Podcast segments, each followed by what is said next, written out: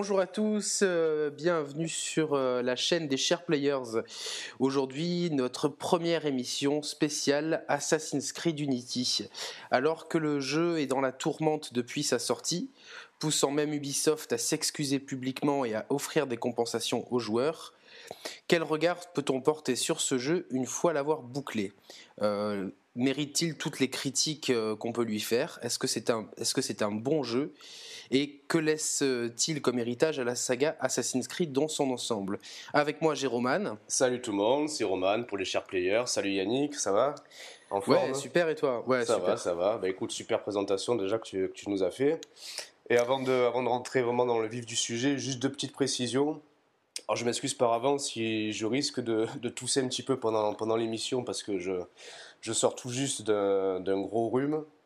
Donc si jamais ça... c'est pareil, hein, c'est pareil. Donc on va tousser tous les deux. si jamais ça arrive, on essaiera de, de diminuer le, son de la toux pendant le, pendant le montage. On fera, on fera un petit truc sympa comme ça. Et euh, ok, ben nos auditeurs sont prévenus. Alors. Voilà, c'est ça. Et deuxième... Alors on va rentrer dans le... Oui, vas-y. Ouais, deuxième chose, juste pour resituer les choses. Euh, pas plus tard qu'hier soir, euh, minuit, donc j'étais encore sur le, sur le jeu sur Unity. Et euh, écoutez, j'ai pas encore eu la, toute la motivation nécessaire pour en venir à son terme. Je me suis arrêté très exactement, sans spoiler, vous inquiétez pas, à la toute dernière mémoire de la dernière séquence. Donc il me restait vraiment euh, la toute dernière mission à faire. Euh, hier soir, il était minuit, j'étais claqué, j'en pouvais plus. Je me suis dit, bon, c'est pas grave, je pense pas que ça, remettra en cause le, jugement que je puisse avoir envers le jeu. Mais je voulais quand même voilà, jouer la carte de la franchise et vous dire qu'il me reste une toute dernière mission pour finir le jeu. Voilà, moi je l'ai terminé euh, il y a quelques jours déjà, je l'ai bien retourné, euh, donc l'intégralité des missions euh, solo. Et quand même un bon paquet de, de quêtes annexes. voilà sans, sans, les faire toutes parce que euh, bon, on va en parler après, mais c'est quand même euh, relativement chiant. Alors pour commencer, on va quand même faire un, historique de la saga Assassin's Creed euh, mm. parce que c'est consacré à Unity, mais on peut pas parler de cet épisode et des conséquences que ça peut avoir sur l'avenir de la franchise sans faire une, un petit peu une, une rétrospective. Mm. Alors Assassin's Creed, le premier du nom, il sort en 2007 ça, sur PS3, 360 et PC. Alors je sais pas si la sortie PC était calée en même temps, mais alors, je sais pas ce que, ce que tu en as pensé, mais moi, personnellement, c'est le jeu qui m'a fait acheter une PlayStation 3. C'est une, euh, une vraie claque pour moi visuelle dans les publicités, dans les magazines. Euh, c'est, euh, je suis sur le ah ben, cul. Alors écoute, je, suis, je, te, je te rejoins, mais qu'en partie, parce que bizarrement, j'y repensé justement avant qu'on prépare l'émission.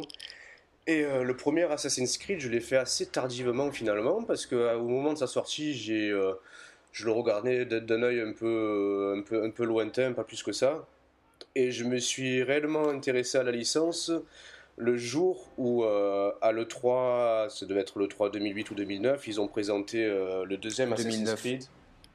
Voilà, à l'E3 2009 où ils ont présenté le deuxième Assassin's Creed, où j'ai été super emballé. Je me suis dit, tiens, je vais quand même me renseigner de nouveau sur le premier Assassin's Creed, et je me suis dit, tiens, tant qu'à faire, je vais, je vais faire les choses dans l'ordre, donc je vais d'abord prendre le premier pour enchaîner ensuite sur le 2 qui m'avait beaucoup, beaucoup intéressé à l'E3 c'est vrai que le, 2 c'était une grosse claque ah lors de sa présentation, on va y revenir après, mais euh, voilà. C'est clair, c'est clair. Donc voilà, je suis rentré dans la série par l'intermédiaire du 2 en fait, mais j'ai commencé par le 1 malgré tout.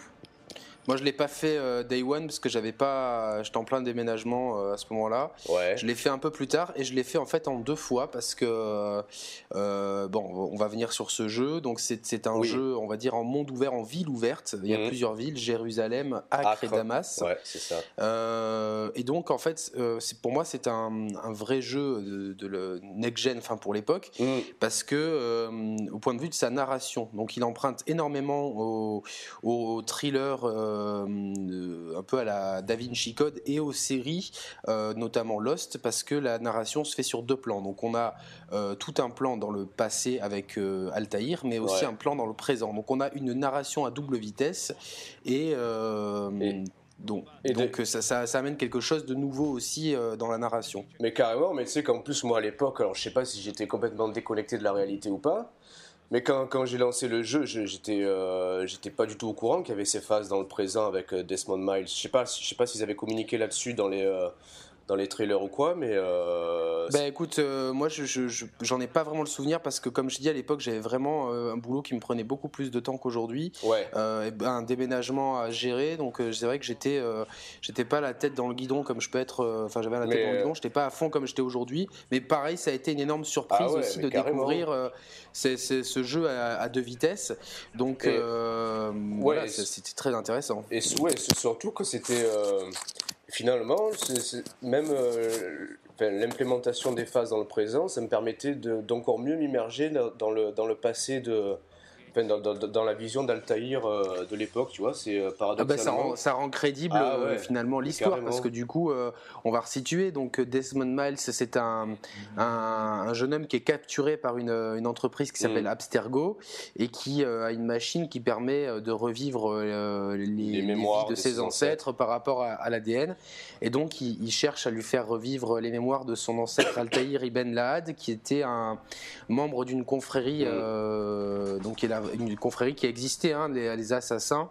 Euh, c'était une confrérie euh, chiite euh, au temps de la troisième croisade, et donc ils, se servent finalement de, ce, de, cette confrérie qui a alimenté beaucoup de fantasmes jusqu'à aujourd'hui. Hein, donc c'est une confrérie un petit peu secrète.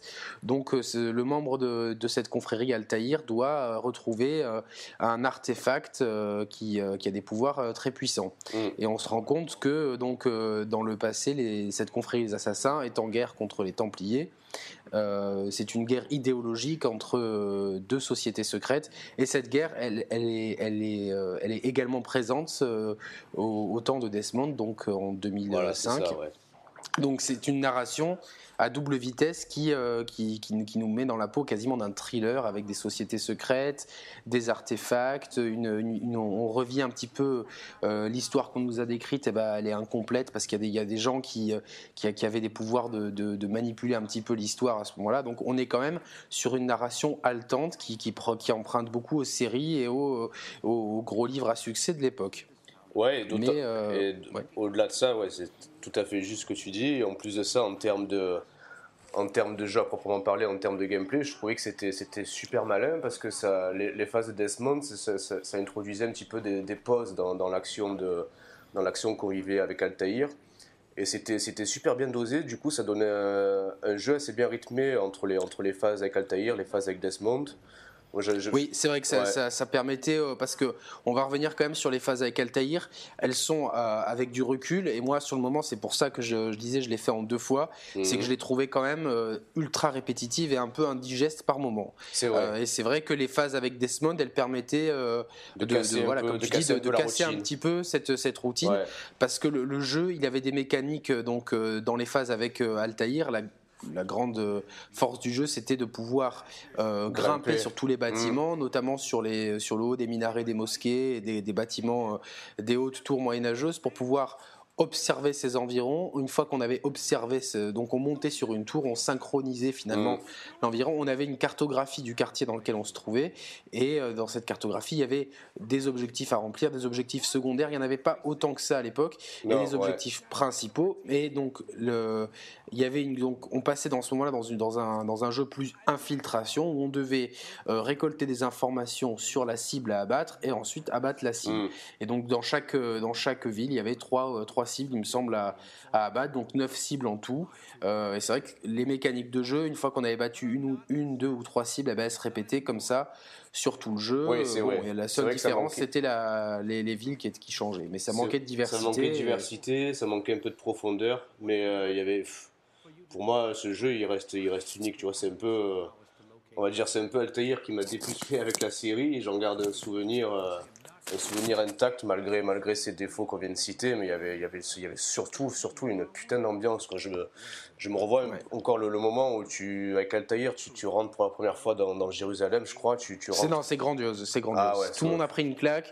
je me rappelle, on était avec, on en a reparlé hier soir avec, avec, euh, avec ma copine. On, à l'époque, on, on s'est dit, là, on rentre vraiment. Euh, c'était dans la nouvelle génération. C'était la nouvelle génération et, et euh, donc donc c'est un jeu novateur parce que il est, il est en, il a posé, ouvert. Il a quand même posé beaucoup de fondations de la série. Hein.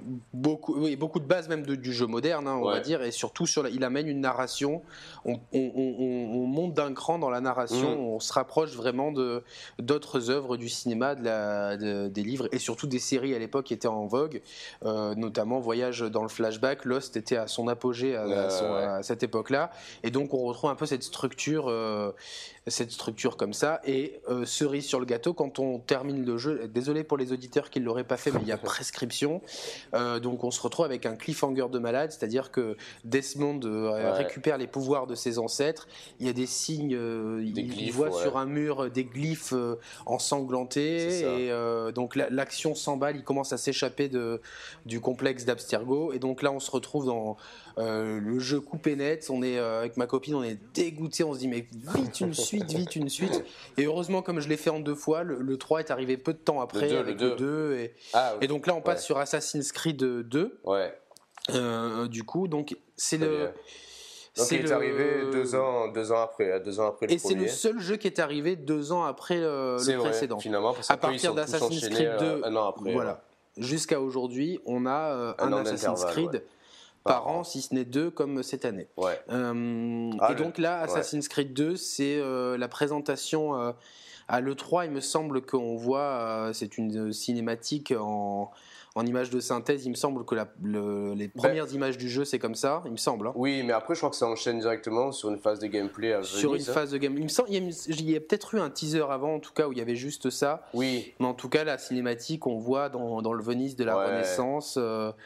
Et la, mise en scène du trailer, elle est euh, grandiose. Ah ouais, c'est dantesque, euh, c'est dantesque, ouais.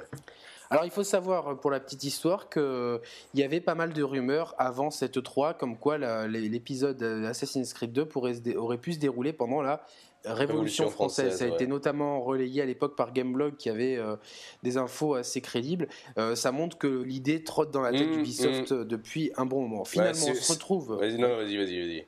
On se retrouve à cette époque-là, donc on, finalement, on se retrouve dans la Renaissance italienne, euh, à Florence, Venise et Forlì pour Assassin's Creed 2 dans la peau d'un jeune homme qu'on suit depuis sa jeunesse Ezio Auditore, un, mm. un noble euh, qui euh, qu'on va suivre finalement. Donc ça, on le sait pas encore à l'époque, mais sur trois épisodes, donc tout au long de sa vie. Et euh, bah, je vais être franc, pour moi, Ezio, c'est le héros Assassin's Creed. C'est vraiment le personnage le plus consistant et sa trilogie de jeux, c'est pour moi l'apogée de la saga. Parce que donc déjà sur Assassin's Creed 2, il y a un énorme dépoussiérage qui est fait. On, oui, déjà, prend les mêmes mécaniques de, de, jeu, mais on les amplifie, on les bonifie. Oui, il y, a une très grosse évolution entre les deux. Alors moi, en plus, j'ai enchaîné le... Vu que le premier, je l'ai fait tardivement, je l'ai fait à l'annonce du 2, donc... Euh, et que le 2 est sorti peut-être quoi, 6 mois après, six mois après le 3, donc les, les, deux premiers, je les ai enchaînés assez rapidement, donc c'est clair que les, les, les, évolutions qui ont été mises en œuvre en termes de gameplay, je les ai ressenties euh, très nettement. Il y a déjà déjà plus, plus de profondeur de jeu, moins de répétitivité. J'ai souvenir que c'est moins répétitif. Euh, peut-être plus varié aussi dans l'émission. Et puis. C'est plus euh, beau aussi, je trouve. Enfin, vrai, esthétiquement, il est quand même. Euh, oui, ouais, c'est peut-être plus abouti visuellement, mais je trouvais que le premier avait quand même un cachet, un cachet assez dingue pour moi. Le premier, enfin voilà, je suis peut-être pas objectif, ça reste le premier pour moi, mais c'est lui que je garde le plus, le plus, le plus, le plus haut dans mon cœur. Mais le, 2 est très est objectivement mieux réussi sur tous les points. Mais euh, voilà, dans mon cœur, je préfère le premier. Mais, mais... le, donc le, et ouais, le 2, euh, donc on a quand même un personnage qui est plus développé qu'Altaïr au point de vue euh, psychologie, personnage du jeu. Voilà, c'est un personnage qui est quand même charismatique, qui a une vraie raison de de, de, de, mener sa, sa, sa, croisade contre les, mm. les Templiers de l'époque. Les méchants sont aussi beaucoup plus charismatiques, donc on se retrouve avec les Borgia. On, on, est vraiment mis en place dans la Renaissance italienne et dans les problématiques de cette époque-là. Et euh, le conflit idéologique entre les assassins et les Templiers qui court donc depuis la nuit des temps quasiment jusqu'à jusqu'au temps présent, eh ben, il est vraiment mis en exergue dans, dans le combat entre Ezio et ses alliés contre les Borgia. C'est vraiment les assassins défendent le libre arbitre quand les, Templiers défendent le, le contrôle de la population pour permettre la, régulation de la violence et la bonne marche de l'humanité. Et ça, c'est vraiment c'est très bien fait parce que c'était des problématiques qu'on retrouvait aussi à l'époque, voilà, à l'époque de la Renaissance avec un bouillonnement culturel et, surtout un pouvoir religieux de l'autre côté qui était très très très très très fort. et, moi, moi, ce qui m'a impressionné, c'est la, modélisation de, Florence. Ça et surtout, enfin, tous les monuments étaient super bien modélisés aussi. Et puis il y avait, il y avait tout, tout, tout cet aspect avec la, la recherche des tombeaux, c'était génial, quoi. La recherche des tombeaux, on a, on a, les, on a les glyphes dans celui-là aussi. Qui, est, euh, alors les glyphes, euh, c'est donc des, euh, des espèces de, de, signes, qu'on trouve et quand on, quand on les trouve, on rentre dans un mini-jeu qui en fait, bon, c'est des petits puzzles à résoudre, mais qui nous, qui nous, qui nous font revivre l'histoire de l'humanité. Mmh, super, donc, comme quoi, depuis le début, les grands personnages de l'histoire ont, ont, été des grands personnages parce qu'ils ont bénéficié des artefacts et les artefacts. Donc, c'est ce que cherchait Altaïr dans, dans le premier épisode et c'est euh, des, vestiges de euh, d'une civilisation qui était là euh, mm. avant avant les humains. C'est eux qui ont créé les humains et qui ont été décimés par d'abord une rébellion de la race humaine contre leur créateur et deuxièmement par une catastrophe. Et donc le, le jeu dans le présent euh, s'articule autour de, euh, de la, justement de la prévention d'une nouvelle catastrophe. Et euh, ce, qui, ce, qui, est extraordinaire dans ce jeu, c'est qu'on a une narration cette fois-ci à, triple, à triple variable, c'est-à-dire qu'on a le joueur qui joue Desmond, Desmond qui joue euh, euh, Ezio, et mm. Ezio donc qui est, la boucle qui boucle parce que la, première civilisation transmet un message à Ezio donc dans le passé pour Desmond dans le futur. Mm. Donc ça, c'est vraiment il faut, il faut s'accrocher un petit peu dans l'histoire, mais on est vraiment euh, le, le, côté thriller historique et un petit peu le, petit côté science-fiction s'emballe et, et, devient vraiment prenant vraiment. C'est fou parce que là je m'aperçois à quel point il était, il était il était maîtrisé de bout en bout ce, ce, ah, titre. narrativement, c'était c'était c'était une euh, grande réussite. J'ai euh, du, mal, que... du mal à concevoir là euh, la transition qui, qui, a opéré depuis sur Unity. C'est c'est assez douloureux. Ah, c'est allé en fait. Ah, on, va, voir. Ça a été une longue descente aux enfers, hmm. on va dire pour le jeu. Mais donc là, donc on se retrouve avec un jeu qui est bien maîtrisé d'un point de vue narratif. L'histoire d'Ezio dans le passé est hmm. très intéressante. L'histoire de Desmond dans le présent, moi, moi, elle m'a elle m'a plu. Et cette histoire de de, complot à travers les, à travers les, âges depuis, la, depuis la création de l'humanité. Euh, parce que dans, donc la, la, quand on réunit tous les glyphes, on a une vidéo qu'on voit Adam et Ève. donc mmh, euh, là aujourd'hui, on a plus d'éléments pour répondre à ça, mais à l'époque, on se dit mais qu'est-ce qui se passe? Mais qu'est-ce que c'est? Donc c'est vraiment, euh, on est tenu en haleine. Donc on a, on a une narration sur trois plans qui est maîtrisée et on a un jeu dans le gameplay qui est sublimé mmh. parce qu'on a des missions variées. Le héros déjà, il est beaucoup plus fluide, il peut se déplacer. Les, les villes, elles sont, on a Venise, euh, Forlì et Florence, qui sont trois villes différentes. Florence, tout le monde connaît. Forlì, c'est moins connu, c'est à côté de chez ma, ma copine en Italie. C'est une ville très marécageuse, c'est la, la région, on est en Émilie-Romagne, dans des terres où il y a beaucoup de brouillard, beaucoup d'humidité. On est vraiment plein dedans, c'est limite oppressant, Forlì. Puis on a Venise et ses canaux. Donc hmm. on a trois villes différentes, bien modélisées. Euh, les objectifs, ils sont, euh, il y a des missions qui sont plus variées. On a beaucoup d'objectifs secondaires il y a les glyphes, les tombeaux. Enfin, euh, ouais, mais tu vois, encore beaucoup, beaucoup d'objectifs secondaires.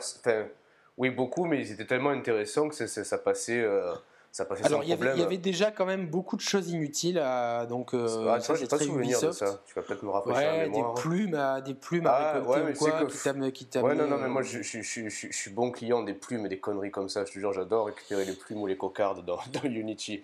Donc, je critique Alors, moi, moi, non, parce que ça, moi, moi s'il y, a, y a une finalité derrière, mais si au final, c'est pour avoir une couleur d'habit supplémentaire ou quoi. Ouais, mais ça, dans, dans le même ordre d'idée, je m'étais régalé, je m'étais éclaté à tuer euh, la centaine de pigeons dans GTA 4 donc euh, voilà, D'accord, donc toi tu fais partie de ces, de ces joueurs-là. Donc ça, ils les font pour toi. c'est ça. Ok, bon, bah, au moins, au moins j'ai une explication à l'implémentation de ces mécaniques. C'est pas mal.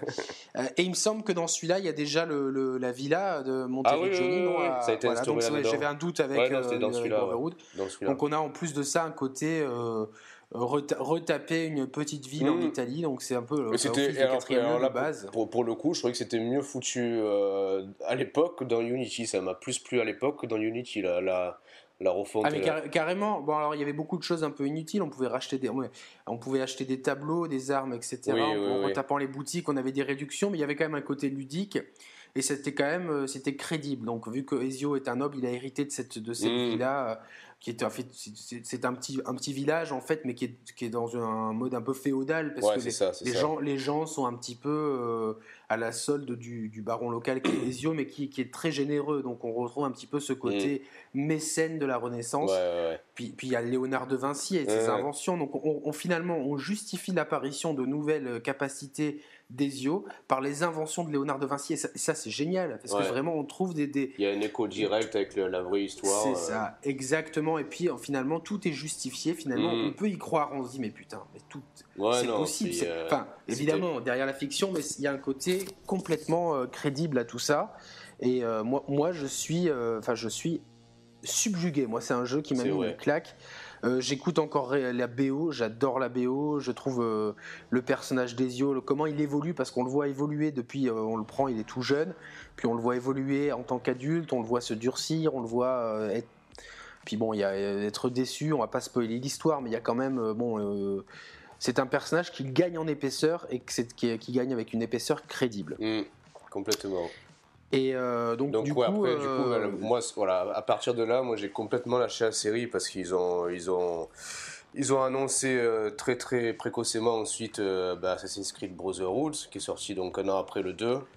Et étant donné que moi je m'étais enchaîné le 1 et le 2 dans un laps de, dans T'as fait une overdose en fait. Voilà, j'ai fait une overdose et j'ai plus, plus j'ai plus rien relancé après. Ah non, moi, moi je comptais les jours jusqu'à la sortie de Revelations, je me rongeais les ongles. D'abord, c'est quoi C'est Brotherhood qui est sorti euh, Brotherhood, ah pardon, excusez-moi, Brotherhood. Donc c'est la suite directe d'Assassin's Creed 2. Euh, l'action se passe cette fois-ci à Rome. Mhm. Et euh, bon. Est-ce que, c'est -ce beaucoup. Euh, est-ce que c'est vraiment un 2.1 limite, non? Même pas, même pas un 2.5, c'est un 2.1, non? Non, je dirais plutôt 2.5 moi plutôt parce que la ville de Rome elle est génial.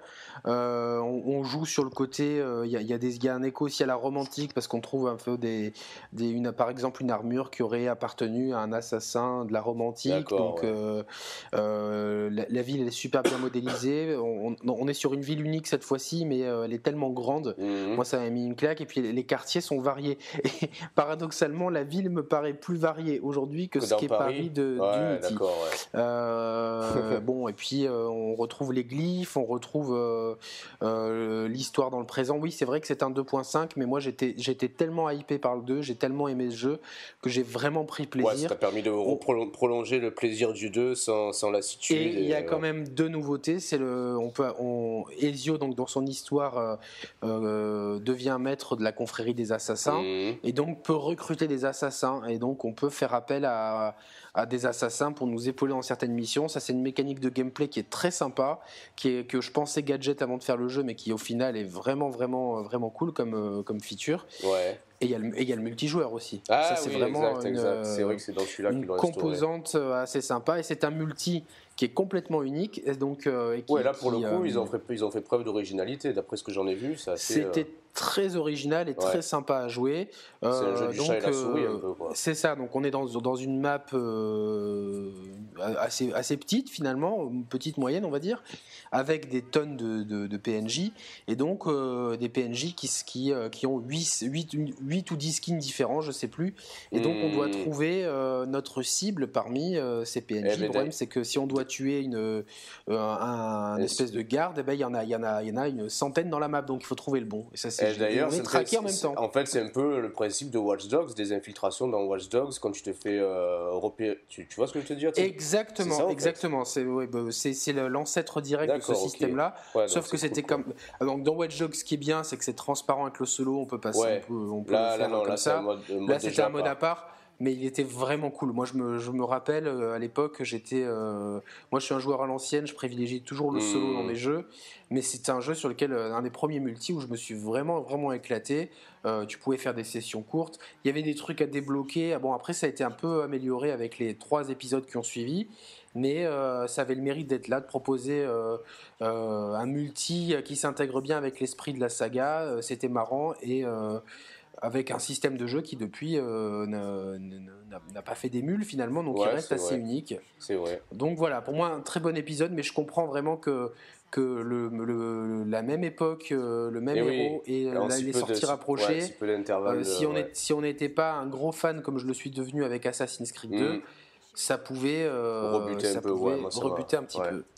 Alors on attend tous euh, un, Assassin's, Creed 3, et là c'est un peu la, douche froide Assassin's Creed Revelations, qui poursuit et clôt l'histoire de euh, Ezio.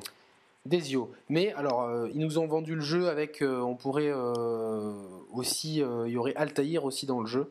Et c'est vrai que ce jeu-là, c'est un peu un il fait vraiment le lien entre Altaïr, Ezio et Desmond. Il y a des, il y a des scènes absolument incroyables, euh, surtout les scènes entre Ezio et, Altaïr qui arrivent à communiquer grâce aux artefacts et avec donc ils communiquent à trois avec Desmond. C'est euh, il y a un côté un peu nostalgique. On, peut, on peut incarner Altaïr dans, des phases de gameplay du coup dans celui-là? Euh, il me semble qu'on l'a, oui, oui, oui, oui, Il me semble qu'on, a. Ouais, tu l'incarnes à son époque à lui, quoi à son époque à lui. Après, bon, il y, a tout un arc narratif euh, euh, qui rejoint les trois. Euh, Ezio est plus vieux, il est, il s'est endurci, il, est, hmm. il est désabusé par certains côtés, et ses pérégrinations l'amènent à Istanbul. Et alors, moi, j'ai beaucoup aimé ce jeu d'un point de vue gameplay et de certains côtés scénaristiques. Par contre, il y a quelque chose qui m'a gêné, c'est le Revelations. je m'attendais vraiment à ce qu'il euh, y ait un vrai coup de, fouet sur les révélations dans l'histoire, la méta-histoire et, les, grands enjeux scénaristiques de, la saga Assassin's Creed. Or, le, le terme a été complètement galvaudé, puisqu'il y a finalement, c'est peut-être un épisode où il y a le moins de révélations, hmm. en tout cas de la trilogie Ezio. C'est là où le scénario avance le moins finalement. Donc ça, ça m'a euh, un petit peu, c'est un petit peu un côté déçu. Par contre, le jeu en lui-même est mieux rythmé, il est plus court que les autres. Il y a, il y a, il y a moins de missions principales. Istanbul est super bien modélisé. Moi, à l'époque, j'ai trouvé aussi que techniquement, il était euh, donc tous les Assassin's Creed ont eu des problèmes techniques, il faut le dire. On va, on va revenir surtout sur euh, Assassin's Creed 3 et Unity, mais c'est quand même une marque de fabrique entre guillemets de la saga. Mais celui-là m'a paru un peu plus un peu, un peu mieux, un peu mieux fini. la ville était euh, peut-être à échelle plus humaine, mais vraiment euh, une ville qui grouillait de vie. Vraiment l'image qu'on peut avoir d'Istanbul. Une ville bouillonnante avec vraiment des quartiers différents. Et il y avait une mécanique de jeu euh, qui a été implantée et qui depuis a disparu malheureusement. C'était un grappin enfin un espèce de, une tyrolienne en ah fait, je veux dire. D'accord. Et ça, ça permettait de se déplacer de façon différente sur les toits. Ah oui, ok, ok. Donc voilà, donc donc il y, a un côté fan service aussi avec des apparitions, des caméos de d'Altaïr. Euh, un jeu mieux rythmé, un peu plus court, euh, mais qui peut-être pêche un peu par un scénario de la méta-histoire en retrait par rapport à la promesse que, que, donnait le titre Revelations. Pour autant, l'histoire d'Ezio, elle est bien. C'est une conclusion à la, trilogie Ezio, une conclusion aussi à l'histoire d'Altaïr. Euh, on, boucle finalement euh, les deux chapitres de, et d'Altaïr et dans, le présent, on va dire, on entre vraiment dans la dernière ligne droite de l'histoire de Desmond, le, complot entre assassins, templiers et, euh, la catastrophe annoncée par l'ancienne génération de, de, l'ancienne race qui vivait sur Terre. voilà, on est vraiment dans un rythme à la 24 heures chrono, un sentiment d'urgence. Mais pour moi, c'est un bon jeu. Il y en a même beaucoup qui pensent que c'est un des meilleurs Assassin's Creed. Pour moi, ça reste Brotherhood mon, mon préféré. Euh, mais celui-là, il est talonné de près. Euh, et vraiment, moi, ce que j'ai bien aimé, c'est le, rythme plus court. On n'est pas dans, euh, dans, dans, dans, un jeu pantagruélique. Ah, ben, c'est con que je passe à côté à l'époque, parce que d'après ce que tu m'en dis là, c'est, je pense que ça m'aurait bien, bien emballé, tu vois. Ouais, ouais, je pense que c'est un jeu. En plus, on change. C'est vrai qu'entre euh, entre la, le 2, entre le 2 et Brotherhood, on reste dans le même dans le même univers. Donc c'est vrai que c'était un petit peu redondant, même si Rome, comme tu le dis, devait être superbement ouais, C'est une ville extraordinaire, mais on reste quand même dans l'Italie de la Renaissance. Mais là, ouais, là on, rentre dans un, cadre, monde différent. Un cadre de vie qui aurait pu m'attirer en termes de en termes de jeu. Ouais, c'est dommage que je sois passé. On est à l'apogée de l'Empire byzantin. On est au carrefour entre l'Orient. On, on, sent vraiment cette idée de carrefour entre l'Orient et l'Occident. ça m'aurait bien plu. On est dans un monde musulman euh, hmm. très raffiné, dans, un, dans l'islam un peu des Lumières aussi. Donc euh, c'est vraiment. Euh, et puis Ezio se fond à merveille. moi, ce que, ce que j'apprécie de cet épisode, c'est que Ezio, il, est crédible dans son rôle. Il arrive là-bas, il se fait des connaissances, il fait son réseau là-bas, il est déjà respecté. et c'est un personnage qui respire la classe, même dans les cutscenes, comme il parle aux gens, comment l'attitude qu'il a eh ben, il est crédible dans son rôle, non seulement de bon, bah, c'est un, jeune noble florentin, mais aussi un, maître assassin qui a du vécu. Ça, c'est pour moi, c'est euh, c'est extraordinaire. J'avais acheté l'édition la plus, la plus ultime qui soit, avec une belle encyclopédie euh, et euh, la la, mort des yeux entre guillemets sur un petit animé où il était visité par une petite chinoise. Il me semble que c'est la même petite chinoise qu'on jouera dans Assassin's Creed China, qui est ah partie du DLC d'Unity. À voir si c'est exactement la même personne, mais ça m'étonnerait pas. Donc la, trilogie des yeux se termine après trois épisodes. Voilà, trois épisodes et pour moi, euh, je vais dire, c'est l'apogée de la saga. On est dans, dans, la maîtrise de, des, des, scénarios au pluriel entre le présent, le passé, la, la, construction du personnage, les ennemis, les personnages secondaires. Euh, Ezio, il y a des femmes dans sa vie, elles sont charismatiques. Il y a des, les ennemis, les Borgia, ils sont charismatiques. Comme, nous, comme, les chers players, exactement quoi. Euh, exactement. On devrait peut-être postuler pour euh, Assassin's Creed 8 euh, ou 9, je sais plus où est-ce qu'ils en sont là. Et donc, comme tout apogée, à un moment donné, bah, forcément la courbe redescend à un moment donné. Et puis je pense que Assassin's Creed 3, avec cet épisode-là, la courbe commence à s'embrayer vers la, une petite descente, non? Oui, mais pas médiatique, parce que le jeu, il, bénéficie d'un ah buzz extraordinaire. il y a un retentissement médiatique autour du jeu qui est, euh, qui est énorme. La hype, euh, elle est euh, mmh. fantastique. Oh, Donc, c'est un jeu qui se déroule pendant la, la Révolution américaine. C'est un jeu qui couvre une période d'une cinquantaine d'années et qui nous donc nous, nous donne un nouveau héros, une nouvelle période historique, un nouveau continent et euh, donc on, les promesses qui nous ont qui, qui, sont faites autour de ce jeu, elles sont énormes. on va révolutionner le gameplay de la saga, dynamiser les déplacements, euh, euh, proposer un système de chasse à la Red Dead Redemption. et puis surtout, surtout, c'est, enfin, j'ai pas fait le jeu, mais d'après ce que j'ai envoyé, d'après ce que je comprenais de leur communication, ça avait l'air d'être un jeu qui se passait dans des environnements plus, beaucoup plus naturels et moins urbains que les précédents épisodes, non? Oui, alors ça s'appelle, ils ont appelé ça la frontière, c'est les, ah environnements sauvages entre les villes. Euh, mm. Mais parce que même, euh, les, villes en elles-mêmes, elles n'étaient pas ultra, elles me paraissaient pas être ultra denses comme pouvaient l'être les précédentes. Euh. Non, non, non, elles sont beaucoup plus petites. elles sont pas très marquantes. Il y a New York, Boston et peut-être Washington. J'ai un gros doute sur la troisième ville. Il y a même moins pour te dire. Il y a moins de, il y a moins de verticalité, comme tu aimes bien le dire, non euh, alors peut-être moins qu'à Florence ou Rome, euh, et on se retrouve un peu euh, dans une configuration. c'est différent. Les rues sont plus larges, on, sont plus, sont, ben, sont, sur les plans à l'américaine, hein, donc mais c'est vrai qu'elle manque de cachet et que le, cachet du jeu il se retrouve donc dans la frontière, donc ces mmh. environnements sauvages qu'on parcourt. Euh, là, on, est dans le, dans le premier gros bullshit d'Ubisoft parce que quand on regarde les trailers de l'époque et les, les, premiers trucs de gameplay, c'est fluide, c'est beau. Quand on a le jeu en main, c'est beaucoup moins le cas. Il y a un gros souci avec ce jeu quand, quand, quand moi je le prends en main, c'est qu'il passe après un monument qui est Red Dead Redemption. Red Dead Redemption, ah, c'est un vrai monde ouvert. Ah, c'est bien, bien que tu en parles pour contextualiser un peu la sortie du jeu. Donc il est sorti après Red Dead Redemption. Après Red Dead Redemption donc qui est un. Ah oui, d'accord. Un de mes meilleurs jeux que j'ai pu faire en, plus de 25 ans de gaming, euh, monde ouvert extraordinaire avec un monde euh, sauvage ultra crédible, varié, qu'on passait d'une zone à l'autre sans, vraie transition, tout était ouvert, euh, des activités annexes qui étaient vraiment utiles, ah des activités de chasse qu'il fallait vraiment, euh, c'était un jeu dans le jeu, il mmh. fallait, c'était très assez pointu.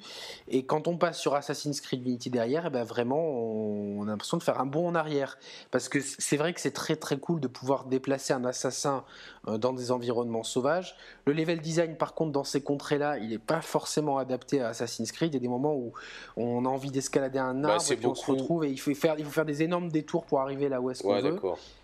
Et euh, c'est pas forcément. Euh, euh, c'est pas, pas si grand que ça. Les espèces sauvages, euh, bon, ben, euh, elles sont pas aussi variées, aussi intelligentes que dans Red Dead. Mais, bon, ça a le mérite d'être là et on va peut-être revenir sur le, sur le, sur le jeu en lui-même. parce que bon, bah, tout ce côté-là, il a été un, un peu bullshité. je pense mais, que bon, il a, le, le, jeu en lui-même, d'après ce que tu m'en disais à l'époque, il était surtout plombé par, par un nombre assez important de, de bugs, non? Oui, alors le jeu, il est. Euh, c'est marrant parce que j'ai relu les, textes, les, tests de l'époque. Ils en font jamais illusion, ils en font jamais allusion. Non, le, Game, Gameblog, c'est rare à l'époque, qui était un très bon testeur qui fait le test. Je crois pas qu'il en parle.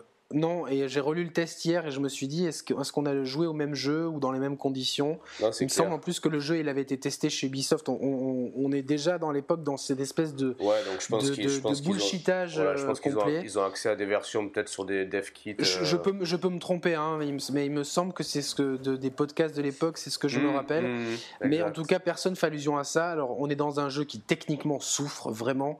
On a des chutes de framerate terribles. On a, mmh. j'ai eu certains bugs euh, assez gênants. Euh, bon, euh, des bugs un peu ridicules. Red Dead en avait aussi, hein, mais, mais c'est surtout cette technique poussive qui est vraiment. Des, euh, des, bugs, des bugs, à la limite, moi, quelques bugs, ça me dérange pas. C'est plutôt les, soucis techniques, le manque de maîtrise du, du, hardware parce que le jeu est peut-être trop ambitieux. C'est ça qui me ah dérange alors, plus. Je sais pas, moi j'ai fait sur PS3, peut-être qu'il tournait mieux sur 360, je sais pas du tout. Je sais pas. Mais en tout cas, bon, après, il y a quand même un autre problème, c'est que le héros. Connor, Connor n'a aucun charisme, c'est mm. terrible. Et c'est dommage parce qu'on le suit depuis l'enfance, et ça c'est très malin. C'est un Amérindien, ça aussi c'est malin. Euh, bon, c'est vrai qu'Ubisoft, ils ont voulu euh, viser large euh, sur la, communauté américaine, mm. mais il y, a pas mal de choses. Il a, son histoire, elle est quand même intéressante, mais au, il y a prescription là aussi. Au début du jeu, on joue son père qui est un Templier euh, et lui est très charismatique. Son mentor assassin Achille, c'est un Afro-américain euh, est très charismatique et lui il se retrouve, euh, ben voilà, on, le suit sa vie, mais au final il est acteur de beaucoup d'événements. Donc ça c'est bien, comme peut, pouvait l'être Ezio dans toute cette période de la Renaissance. Euh, on se retrouve dans une mécanique où finalement, euh, sans Connor, il n'y aurait peut-être pas eu la révolution américaine telle qu'on la connaît. les, événements autour, finalement, sont tellement grandioses parce qu'il faut quand même le dire, il y a des batailles grandioses, il, y a des, mmh. personnages hauts en couleur. Euh, je, ne me rappelle plus les noms exacts parce que la, période de, de la révolution américaine, elle est pas. Moi, je, ça même en cours d'anglais, ça me saoulait un petit peu. Là, par contre, j'ai pris plaisir à la, retrouver, mais j'ai pas tous les noms en tête. Mais il y a quand même. et Connor se fait un petit peu euh, voler la vedette par le contexte historique et des des PNJ qui sont euh, vraiment plus charismatiques que lui. D'ailleurs, euh, bon, son histoire, elle termine un petit peu. Bon, voilà, son histoire se termine et, c'est tout. Et puis, il n'y a pas vraiment d'empathie avec lui. Juste pour faire un peu une transition, c'est dans cet épisode-là qu'ils ont instauré les phases en bateau, qui ensuite se retrouvent dans Black Flag ou pas? Oui, alors je vais y revenir. On va juste, c'est surtout l'épisode qui termine l'histoire de Desmond. Euh, ah donc on arrive euh, vraiment, euh, la catastrophe est imminente. Desmond doit faire un choix. alors les, les, phases dans le présent, elles sont moins maîtrisées. On se retrouve cette fois-ci dans un dans un complexe de l'ancienne civilisation, un complexe à l'architecture escarpée, froide, métallique.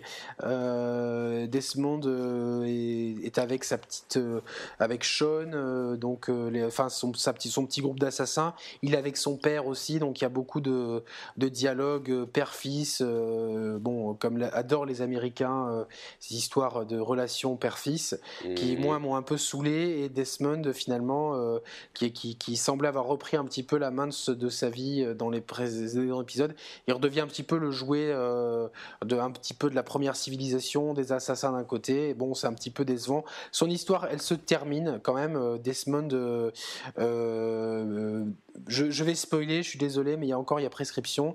Desmond meurt à la fin de cet épisode pour sauver la Terre, mais bon, il y a quand même. je, je, savais même pas du coup en plus. Ben voilà, ben maintenant tu le sais. Donc il se sacrifie pour euh, sauver euh, pour sauver la Terre, mais euh, ce, choix a des conséquences et pourrait provoquer le retour de la de au moins une ou deux personnes de l'ancienne civilisation. Donc c'était ces gens qui étaient qui avaient un sixième sens et qui pouvaient contrôler les êtres humains grâce aux artefacts. donc on met un terme à la trilogie Ezio, non la quadrilogie même Ezio. Le... Non, même 5 épisodes du coup, c'est donc euh, quintuplologie. Euh, sais pas. Non, quoi 4 le 2, Brotherhood, Revelation. Ah non, le 1 aussi. Ah non, pas Isio, putain, je dis n'importe quoi. Ah, Desmond. Desmond, ah, oui, pardon, je, m'embrouille. Ce qui est tellement pas charismatique, sauf Desmond, que tu lui mets la tête des autres personnages. il y a eu 5 épisodes sur lui, il était temps de, de mettre peut-être un terme à son histoire, surtout qu'il commençait à. Il avait du mal à décoller. Euh, et, voilà, dommage parce qu'il y avait eu des phases, alors je crois que c'était dans Brotherhood ou dans Revelations où on se retrouvait euh, à collecter des, des, artefacts à New York, euh, à faire un peu de, de, ah de, parcours à New York dans un stade de ah, foot au Brésil, enfin des trucs. C'est des phases courtes mais qui étaient sympas. Hmm. et donc, bon, mais, par contre, dans, dans, Assassin's Creed 3, il repère un peu d'épaisseur et donc on, on, met un terme à cette histoire de Desmond. Et euh, donc c'est un jeu moi qui m'a qui m'a qui m'a plu sur certains côtés. La mise en scène était très très bien foutue, euh, euh, la Révolution américaine bien traitée, des super PNJ, des twists, de, mais surtout dans le dans le passé, dans le présent, ça manquait cette fois-ci d'épaisseur. Et le gameplay était plombé par. J'en avais, j'avais fait un petit test sur mon blog Gameblog. Le gameplay ah était plombé par des à force, euh, le test de Gameblog disait il y a un Everest de contenu. Oui, mais pour moi, c'était un tas d'ordures de contenu. Parce que parce qu'il y avait des choses qui étaient complètement inutiles. Alors, il y avait un système de crafting, mais alors là, mais c'était d'un compliqué et d'un c'était tellement inutile parce que je crois qu'on peut acheter on peut acheter un domaine et on peut faire travailler des gens dans ce domaine. Il faut remplir des quêtes. Oh là là je suis bûcheron mais il y a un autre bûcheron qui est méchant qui m'a volé ma scie. Tu peux aller l'assassiner s'il te plaît? Évidemment Connor y va sans se poser de questions. Euh, et du coup donc quand on aide des gens ils peuvent nous fournir des ressources. Mais alors là il y, a, tout un système là mais qui, qui est une euh, qui est un, finalement tout ce qu'il ne faut pas faire en matière d'ergonomie et de, mmh. de, de, de, jeu finalement parce que ça plombe. Là, quand on, se retrouve avec une map surchargée de choses, toi qui aimes les plumes à collectionner, je crois qu'il y avait la plume, la peau, la patte, la tête du poulet. Là, il y avait tout. Euh, pour, non, c'est vrai qu'il y avait des tonnes de trucs inutiles. Le côté chasse, donc il y, a, il y, a, plein de choses mais qui ne servent à rien, qui n'amènent rien au gameplay. On peut très bien terminer le jeu sans, sans, sans chasser, sans faire toutes ces rien dans le domaine ou quoi. Bah, vraiment, euh, on en parlera mieux après, mais c'est un peu le syndrome euh, Unity, j'ai l'impression, en termes de, en termes de surcharge euh, inutile d'éléments ou de quêtes annexes qui ne sont pas forcément. Oui. Oui, oui, on est, on est complètement dans, dans, dans, dans, ce système-là. Et donc voilà, un jeu qui est indigeste et qui, alors qui bizarrement, il a été absolument censé par toutes les critiques. Mais bon, oui, et les mêmes gens aujourd'hui te, disent que le jeu, il, le plus complètement. Donc, bon, euh, vive, vive, la crédibilité professionnelle de, de, certains. Mais euh, bon, moi. C'est des, gens qu'on apprécie, dont on apprécie le travail habituellement, mais pour le coup, euh, c'est assez. pour le coup, c'est assez bizarre et ça pose des questions sur les méthodes de travail d'Ubisoft et sur la façon dont ils verrouillent la communication mmh. autour de leur jeu. Mmh. Euh, bon, moi, c'est pas un épisode qui est mauvais, mais c'est un épisode qui m'a un peu déçu parce que les promesses étaient, étaient très hautes, les tests étaient tellement dithyrambiques qu'au final. La déception euh, est grande. Il y a quand même beaucoup de, de, de, de côtés euh, qui m'ont déçu. Et peu de temps après la, la, la, sortie du jeu, il y a des rumeurs qui courent d'un Assassin's Creed 4 directement. Euh, donc pas de Assassin's Creed 3 Brotherhood Prime plus Alpha. Assassin's Creed 4 Black Flag, Black Flag et pas Black Flag parce que ça veut dire complètement autre chose en anglais. Black Flag donc sur la piraterie. alors bon, là on est un petit peu, moi en tant que fan de la saga, je suis sceptique. Ouais, alors moi, moi aussi, là encore une fois, à la sortie du jeu, j'ai passé mon tour parce que Autant je, je, lui ai trouvé des, euh, des, aspects intéressants en termes de gameplay, euh, même visuellement je le trouvais très très très très sympa. Ce problème, c'est que je suis très peu friand du, euh, du, monde de la piraterie, donc du coup, forcément, un jeu qui, qui emprunte beaucoup à cet univers-là, si on n'est pas fan, ben, c'est un peu compliqué de. Alors moi, je, ne suis pas fan spécialement de piraterie, mais ça me dérange pas. D'accord. par contre, c'était le premier Assassin's Creed sur Next Gen qui venait, sorti, qui venait de sortir. Euh, c'est un jeu donc qui, on, est dans, on, joue le grand-père de Connor. Euh, donc on, fait un petit bond. C'est le premier Assassin's Creed où les phases euh, dans le passé entre guillemets font un bond en arrière parce qu'à chaque fois on, avançait un petit peu de, période historique. Ah bah oui exact. exact. et donc qui dans Assassin's Creed 3, tu l'as dit tout à l'heure, il y a eu des phases en bateau. Et donc ça emprunte beaucoup à ces phases en bateau là. parce que le jeu donc, nous met aux, commandes d'un pirate, Edward Kenway, qui, euh, donc, qui, qui, rejoint la confrérie des assassins, mais qui ne, ne s'implique pas énormément dans cette confrérie d'assassins. Alors moi, j'attendais pas grand-chose parce qu'en plus, les phases au présent euh, étaient complètement différentes. C'était des phases à la première personne dans les locaux d'Abstergo, donc les Templiers modernes, euh, dans leur division création de jeux vidéo. finalement, elles se, sont, elles se sont retrouvées pas si inintéressantes que ça, et la méta-histoire avance quand même un petit peu beaucoup moins que dans tous les épisodes précédents, mais elle avance un petit peu. Et donc dans le passé, euh, donc le jeu finalement, donc pour pour resituer, euh, Abstergo, euh, donc sa division Abstergo Entertainment veut produire des Animus pour tout le monde en comme une console de jeu. Donc vraiment, on se mhm. retrouve un petit peu dans un parallélisme avec c'est un jeu dans le jeu en fait. donc le but d'Abstergo, c'est que tout le monde ait chez soi une console Abstergo dans lequel on puisse euh, vivre la vie de ses ancêtres. Un peu, bah, ils, jeu vidéo. Ils ont un peu repris ce principe-là dans, Unity, un petit peu, je trouve. Oui, oui, ben, en fait, Unity, euh, c'est la commercialisation du, prototype qui, est testé euh, dans, dans Black Flag. c'est assez anecdotique les phases au présent, elles ont le mérite d'être là. Quand on est fan de la saga, on, on peut glaner des infos sur l'univers, sur la méta-histoire, et c'est bien, c'est pas non plus trop invasif. Euh, et par contre, moi, je l'ai fait euh, un peu plus tard parce qu'il y avait des consoles next-gen qui sortaient. On était un peu dans, la hype des nouvelles consoles. Ouais, tu l'as fait vers euh, mars-avril dernier, non À peu près, tu l'avais fait? Je me semble. peut-être, je, ouais, peut-être un peu avant. Un peu avant, parce qu'en mars, mars il y avait Grand Zero qui était sorti. Je pense que tu l'avais fait ouais, février-mars, alors février par là. Ouais, ouais, j'en vais, ouais, pas, pas tout de suite après la sortie. Ouais. Alors, bizarrement, c'était une énorme claque et c'est peut-être un, un, de mes épisodes préférés. Visuellement, tu parles ou dans, dans Visuellement, il est beau, c'est un beau jeu vraiment. Et on, ce, qui est, bien, c'est qu'on est dans cette ambiance caraïbe qui est, surtout quand on le fait en plein hiver, c'est quand même rafraîchissant et, surtout que j'ai l'impression que c'est euh, un des rares épisodes de la série qui, qui souffre pas de, de tard technique. Il y a moins de popping, j'ai l'impression. Non, non, il y a, y a, moins de tard technique. C'est mieux maîtrisé techniquement. Hmm. Bah, disons il y a toute une ambiance du jeu qui est extraordinaire. Il y a moins de villes. Il y a la Havane, Cuba, hmm. enfin non, la Havane, Kingston. Donc les villes, elles sont petites, mais elles sont. Il y a, il y a énormément de petites îles à visiter, de jungles, de euh, et il y a des, enfin, le jeu est vraiment, il y a un nouveau découpage du jeu. C'est, euh, mais presque un spin-off. Tu sais que moi, ouais, personnellement, depuis que je joue à Unity, euh, je, revois Black Flag d'un œil nouveau et il me, il me, tente très bien, tu vois, avec du recul. Alors moi, moi je, je conseille de le faire parce que c'est un jeu vraiment qui a une ambiance unique.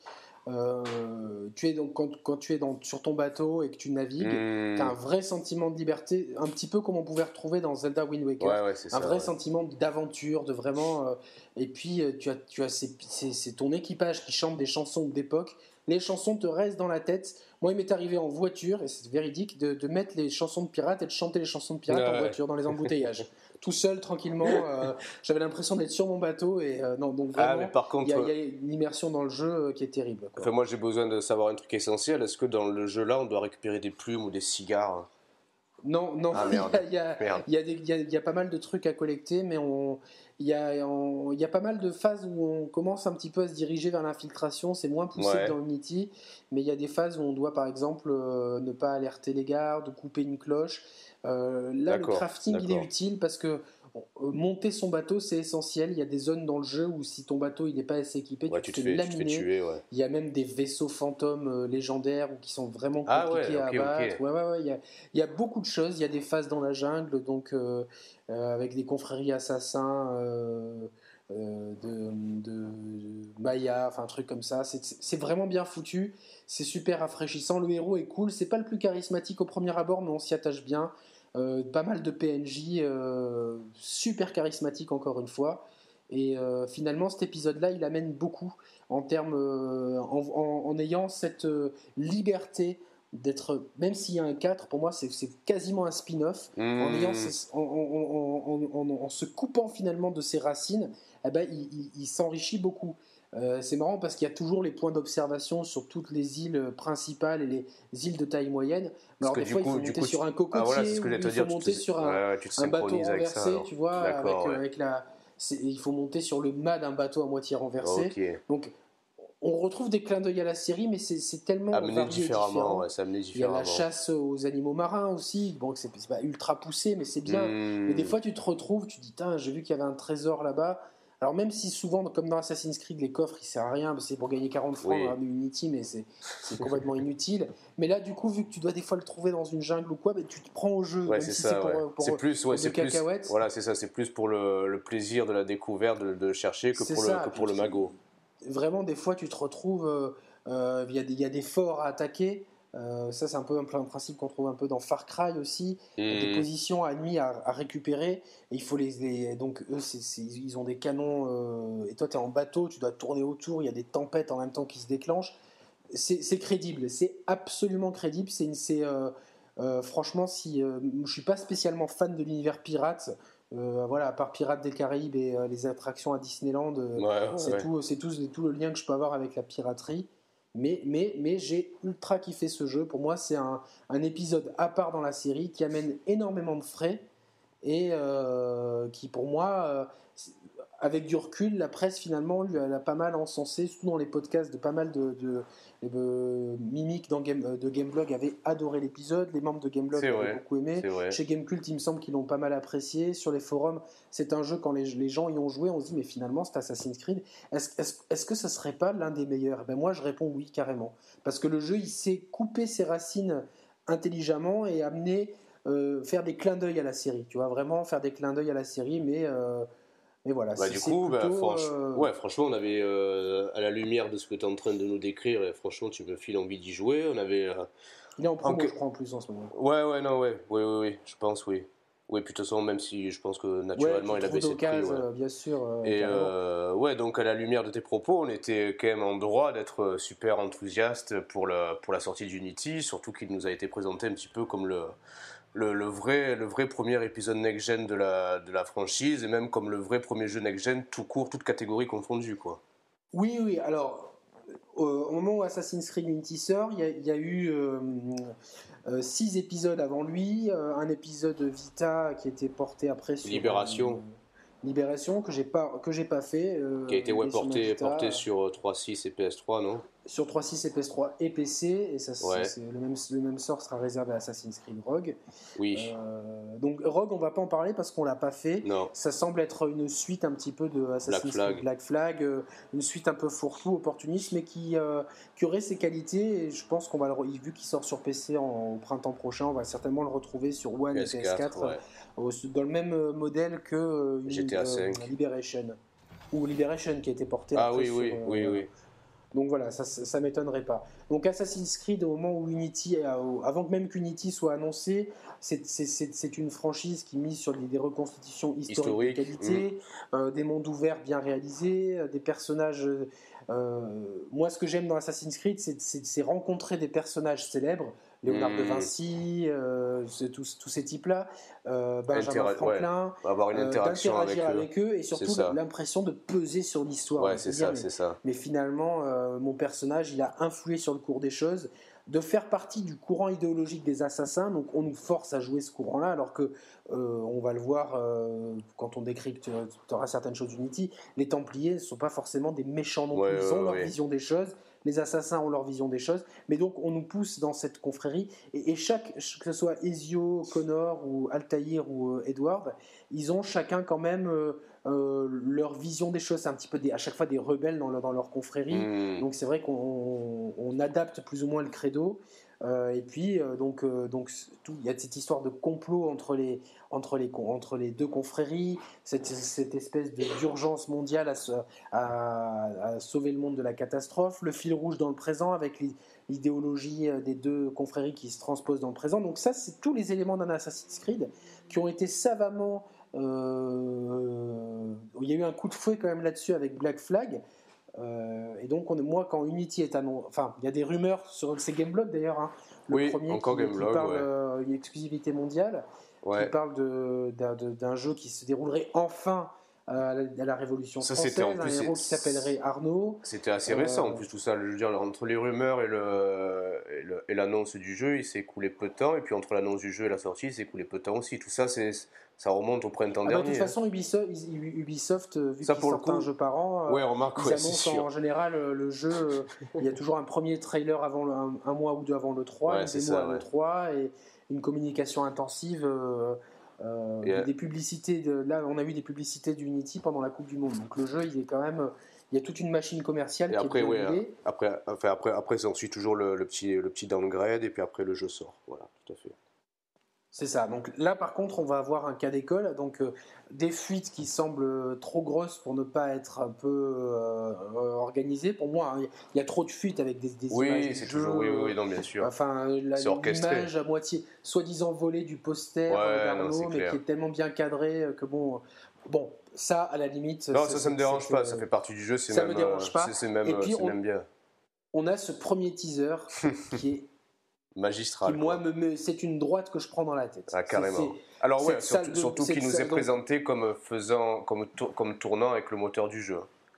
Il, ouais, ça tourne avec le moteur du jeu. Euh, Donc on pénètre, on pénètre. C'est quelques secondes, on pénètre dans une salle de bal. On voit, on, est, on voit immédiatement qu'on est euh, dans dans le Paris de l'époque, dans le Paris de la Révolution, donc euh, la limite période Louis XIV, Louis XV, Louis XVI. Puis on suit une caméra dans les rues de Paris pour hmm. arriver sur le parvis de Notre-Dame qui grouille de monde et l'image elle monte et puis on voit le, héros assassin en hauteur. Ouais. Euh, voilà, ce, teaser je l'ai revu euh, là quand j'ai fait mon test vidéo, je l'ai revu hier soir. moi là je suis là, le hypomètre va exploser pour moi. Ah oui, oui, oui. Ah non, non, carrément, moi aussi. puis, parce que moi je, suis, voilà, moi je suis un gros fan d'Assassin, je les ai tous faits. Et là je me dis, c'est bon, ils ont, on a un moteur next-gen, on a, parce que Black Flag il sortait sur, euh, sur les, sur les deux générations de consoles. Unity, c'est le premier jeu qui sort mm, exclusivement mm. sur next-gen. Mm. Donc là, je dis, bon, bah, c'est bon, ils ont fini avec leurs vieux démons, surtout Black Flag quand même. Euh, et techniquement, c'était pas parfait, mais on n'était pas dans Assassin's Creed 3 non plus. Je dis, bon, bah, il peut y avoir que du mieux. Euh, la Révolution française, quoi de mieux? Quelle, meilleure période historique pour, pour faire jouer Assassin's Creed, ouais. Voilà, pour faire s'affronter les deux courants idéologiques des assassins et des templiers euh, avec des personnages euh, euh, ultra charismatiques. Dans les glyphes qu'on avait fait dans Assassin's Creed 2, il était mentionné que Napoléon avait utilisé un artefact de l'ancienne génération. Donc on, se doutait qu'on allait, allait, croiser Napoléon à cette période-là. Donc je me suis dit chouette, c'est le moment, tu vois, pour réintroduire justement ces personnages historiques qui se servent des, des, artefacts de la nouvelle génération. Euh, c'est le moment aussi pour peut-être mettre un coup d'accélérateur sur la méta-histoire et, euh, peut-être passer à, être plus ambitieux de ce côté-là, peut-être faire retourner les, la nouvelle génération euh, et les faire peut-être foutre un peu le bordel dans le présent il y a quand même, je me dis, là, on a tous les ingrédients pour faire l'Assassin's Creed euh, ultime, quoi. Ouais. Ouais. Puis d'autant plus que voilà, moi, moi à ce moment-là, j'en étais resté que mon dernier, mon dernier épisode, ça remontait aux deux. Donc depuis, bah, mine de rien, l'attente, elle commençait à grandir, à grandir et à mûrir. Et je me suis dit, bah, c'est bon, l'épisode Unity, il arrive vraiment à point. Il m'est tout droit dessiné. Je vais, je l'attends, je l'attends comme un dingue. Vraiment, ils, enfin, à ce niveau-là, on peut dire quand même qu'ils maîtrisent bien leur communication en amont de la sortie de leur jeu. Ils savent faire grandir l'attente auprès des joueurs.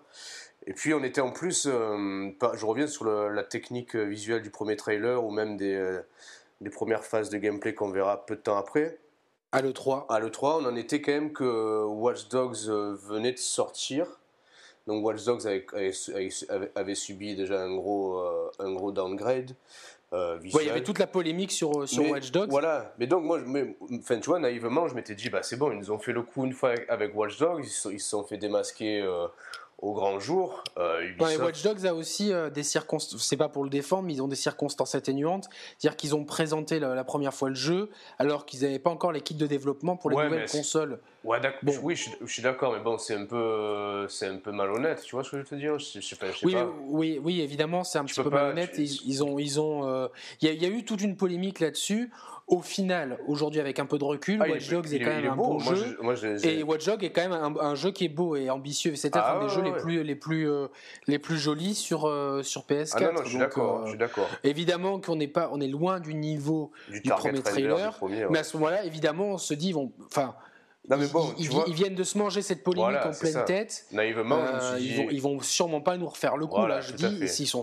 En plus, ils te mentionnent bien dans le premier teaser qui est splendide, avec le moteur du jeu, Next Gen Starts Voilà, c'est ça. Donc je te dis. Euh, ok, ok, les mecs là ils ne prennent pas pour des cons. Ce qu'ils nous montrent là, c'est ce qu'on va avoir nous. Euh. Et à l'E3, à l'E3, ce qu'on voit, c'est bien. Alors il y a pas mal d'accents qui est mis sur le coop. Moi, le, autant le jeu en multi, quand a des gens multi, tu, limite, tu joues contre les autres et c'est ta façon de jouer contre celle des autres. Autant jouer. Oui. Voilà, donc c'est bon. Excusez-nous, on a une petite, petite coupure. Je pense que c'est. Euh, c'est Ubisoft qui doivent nous entendre parler du, Unity et qui s'affolent un petit peu de ce qu'on va dire, donc ils ont dû nous couper volontairement les micros, mais c'est bon, on est revenu, on était en plus en train de dire des, trucs gentils, enfin on, en plus, ouais, voilà. on parlait de la présentation à l'E3 qui, euh, qui montrait. Alors, qui était, qui était convaincante en plus. Oui, oui, alors ça mettait pas mal l'accent sur le coop. Moi personnellement, les, jeux en coop, euh, il y a toujours une belle promesse de départ, mais quand tu te mets dans une partie avec des gens, ben, tu trouves jamais des gens qui jouent normalement. Ils font toujours, toujours, toujours des bourrins, des mecs qui font n'importe quoi. donc c'est pas forcément une feature qui me qui m'attirait énormément à la base, mais ça avait l'air bien implémenté. Bien que bien qu'on s'était dit à l'époque, rappelle-toi, on s'était dit ah ben tiens c'est cool, on pourrait éventuellement se faire des parties tous les deux euh, en coop, tu vois. Ouais, mais finalement avec du recul, on n'a pas envie de se faire chier à deux. Quoi. Voilà, non non non, c'est clair. Mais euh, donc voilà, non, par contre pour plus sérieusement, la présentation elle est très convaincante. Euh, Arnaud a une nouvelle capacité, celle de descendre les bâtiments rapidement. Dans les précédents mhm. Assassin's Creed, si on était très haut, il fallait qu'il y ait une botte de foin pour atterrir dedans, ou alors il fallait descendre par palier et ça pouvait être assez contraignant. Là, il y a une descente automatisée au même titre que les escalades ont toujours été plus ou moins automatisées. Euh, on a une foule dans les rues qui est absolument ahurissante, des milliers de PNJ à l'écran, euh, des intérieurs qui ont l'air. Euh, on, ressent, on, ressent, on ressent une grosse ambiance aussi dans le dans la reconstitution d'époque quand on, quand on voit ces images-là, qu'on est vraiment. Euh, oui, on a, l'air vraiment euh, dans un Paris bouillonnant, un Paris qui est sur le point d'imploser. Euh, les intérieurs qui sont montrés ont l'air absolument mm. splendide. Et euh, donc voilà, donc la communication du jeu euh, pendant le 3, tout le monde encense le jeu à juste titre. Euh, mm. Surtout qu'il n'y a pas eu non plus de. Enfin, je pense que c'était un peu le jeu vedette de l'E3. Ah oui, parce que. Ouais. ouais limite, à l'E3, il y a eu Battlefield Hardlines qui avait fait le buzz, mais dès qu'on a essayé le jeu, on a le, buzz est vite retombé. Non, moi personnellement, moi, sur mes attentes à moi de l'E3 dernier, effectivement, c'est Unity que je, que je que je, que je gardais en premier. Et puis j'ai été très très très très content de l'annonce de GTA 5 aussi sur Next Gen. Donc c'est les deux jeux que je Ouais, voilà. non, mais c'est vrai que c'est le jeu peut-être qui s'est euh, qui s'est attiré le plus le regard des joueurs parce que bon, on a, on a, on a tous les ans le Call of Duty et c'est vrai que celui-là il est hmm. intéressant, mais c'est vrai que c'est le premier, euh, voilà, c'est le premier euh, vrai Assassin's Creed sur next gen en plus, donc présenté les, comme les présentations, elles, en mettaient quand même plein la vue. Dans la foulée, dans la foulée, le jeu fait sa publicité euh, à la Coupe du Monde. Donc il y avait deux jeux qui faisaient des publicités pendant la Coupe du Monde. Ça, je me rappelle pas, tu vois. Ah ouais, ouais, il y avait pas mal de publicités pendant les gros matchs. Il y avait Clash of Clans, le jeu sur sur iOS, avec des publicités tellement longues, tu te dis, bah, c'est forcément une énorme cache machine, et Assassin's Creed Unity. Donc une communication qui commence tôt pour un jeu qui, qui, qui, sort au mois de novembre. voilà, donc, et euh, donc, euh, comme d'habitude, Ubisoft nous gratifie de trailers et de vidéos. Et les previews euh, qui sortent sont plutôt encourageantes. Mmh, mmh. Hein, la presse a l'air convaincue par cet épisode. On parle d'un nouveau HUD, HUD, de, vraiment d'un jeu fluide de déplacement vraiment, vraiment optimisé, de quêtes annexes qui sont intéressantes, d'enquêtes à mener, de, de personnages célèbres qu'on rencontrerait, et vraiment d'une reconstitution du Paris historique qui est vraiment fantastique. Hein, donc, C'est vrai que ça sonne, ça sonne comme l'aboutissement complet de toute la saga réunis en un seul épisode. voilà. Nous, enfin, nous, nous, deux, Yannick et moi, quand on, quand on parlait du jeu, ne serait-ce que deux ou trois semaines avant, avant sa sortie, on était, mais on était comme des fous. ah, moi, j'étais comme un dingue, quoi. Franchement, euh, c'est la, la période où tous les jeux sortent, et euh, donc, bon, euh, c'est la mm. période où, on, je joue le plus dans l'année, vraiment. Ce mois de novembre-décembre, c'est là où il y a toutes les grosses sorties sur toutes les plateformes. Mais au milieu des Far Cry, GTA, Smash Bros, c'est vraiment le jeu qui. ah, ouais, si, je, si j'avais dû en choisir qu'un, ça, ça aurait été celui-là. Oui, moi aussi. heureusement que j'ai pas pu, que j'ai pas eu à choisir. pas choisi que. Alors, il y, a eu, euh, faut pas oublier qu'il y a eu une polémique pendant le 3, une polémique euh, rapide sur euh, pourquoi l'absence de personnages féminins euh, et Ubisoft qui s'est englué dans une réponse euh, tragicomique un peu, un peu con, euh, mm. que un personnage féminin prend trop de temps à modéliser, un truc comme ça. Moi, j'ai pas suivi ces polémiques-là. parce que j'ai suivi ça de loin aussi. Mais, bon, il y a eu une polémique.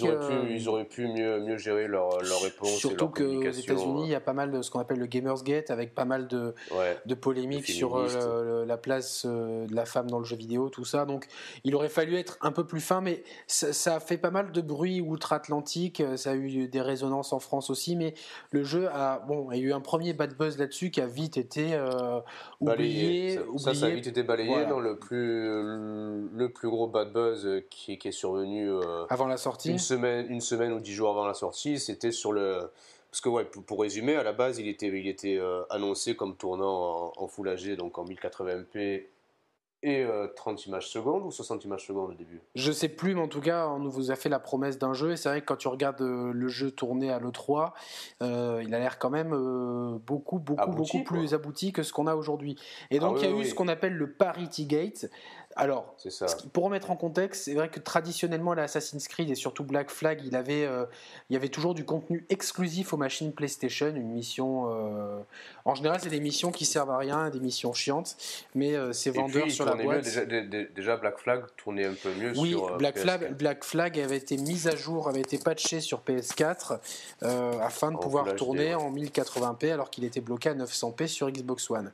Donc, donc, bah, c'est pas éliminatoire mais il y a quand même. bon, euh, Historiquement, voilà, c'est comme ça que ça se passe, et puis ça, ça a du sens étant donné le, les différents hardware des deux machines qui même voilà, sont assez, Et les gamers aujourd'hui, c'est vrai qu'ils tiennent beaucoup à ces histoires euh, de spécifications techniques hein, qui finalement veulent, veulent, absolument rien dire.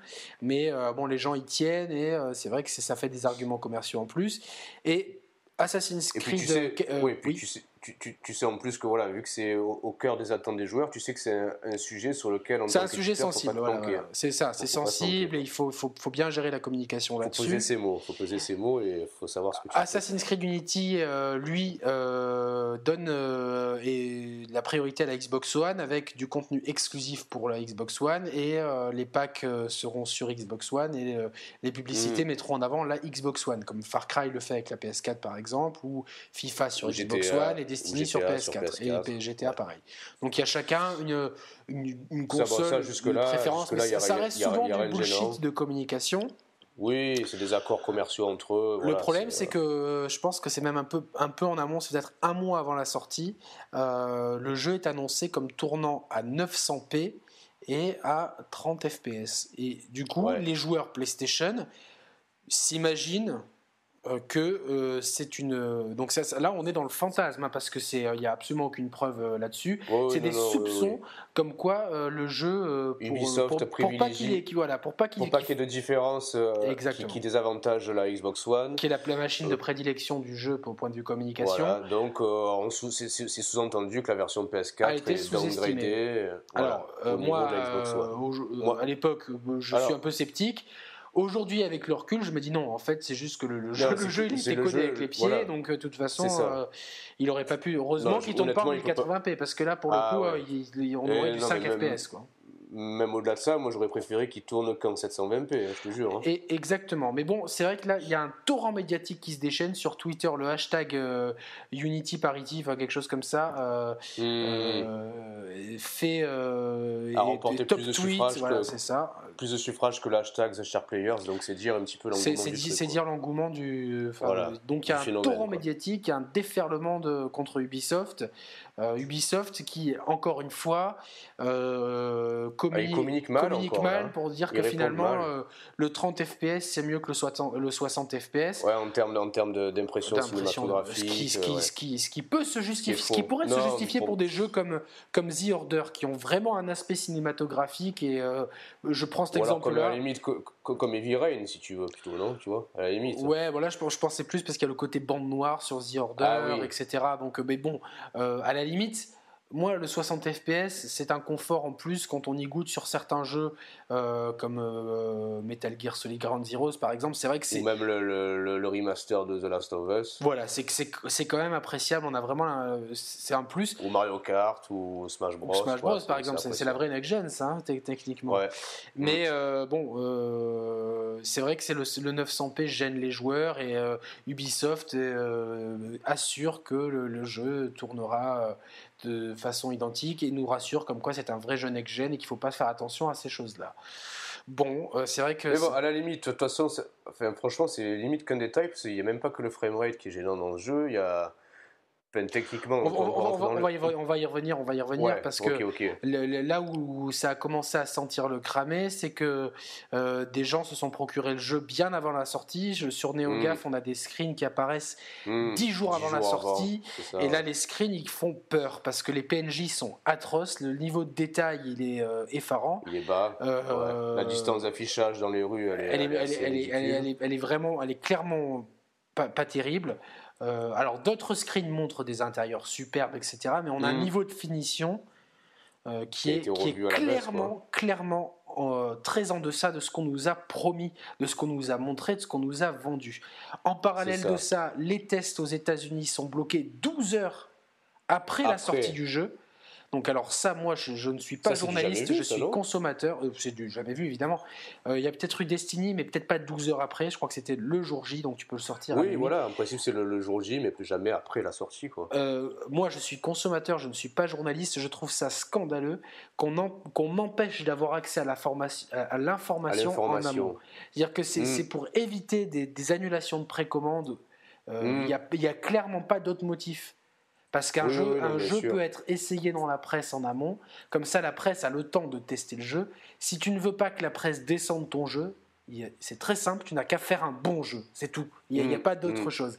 Là, c'est de la, de la camoufle, c'est camoufler l'information. Soit, de, soit de faire un bon jeu, soit de ne pas promettre monts et merveilles auparavant, sachant ça. pas tenir en, tête de file des mécontents, il y a le site Polygon qui, a, qui, euh, qui, qui, qui, est extrêmement remonté euh, contre, contre Ubisoft et ces pratiques-là, et qui en a rajouté une couche, je vais y revenir un peu plus tard, parce que Ubisoft refait le coup pour The Crew, et là, nous sort carrément l'excuse que, que, le, que, les journalistes ne peuvent pas apprécier le.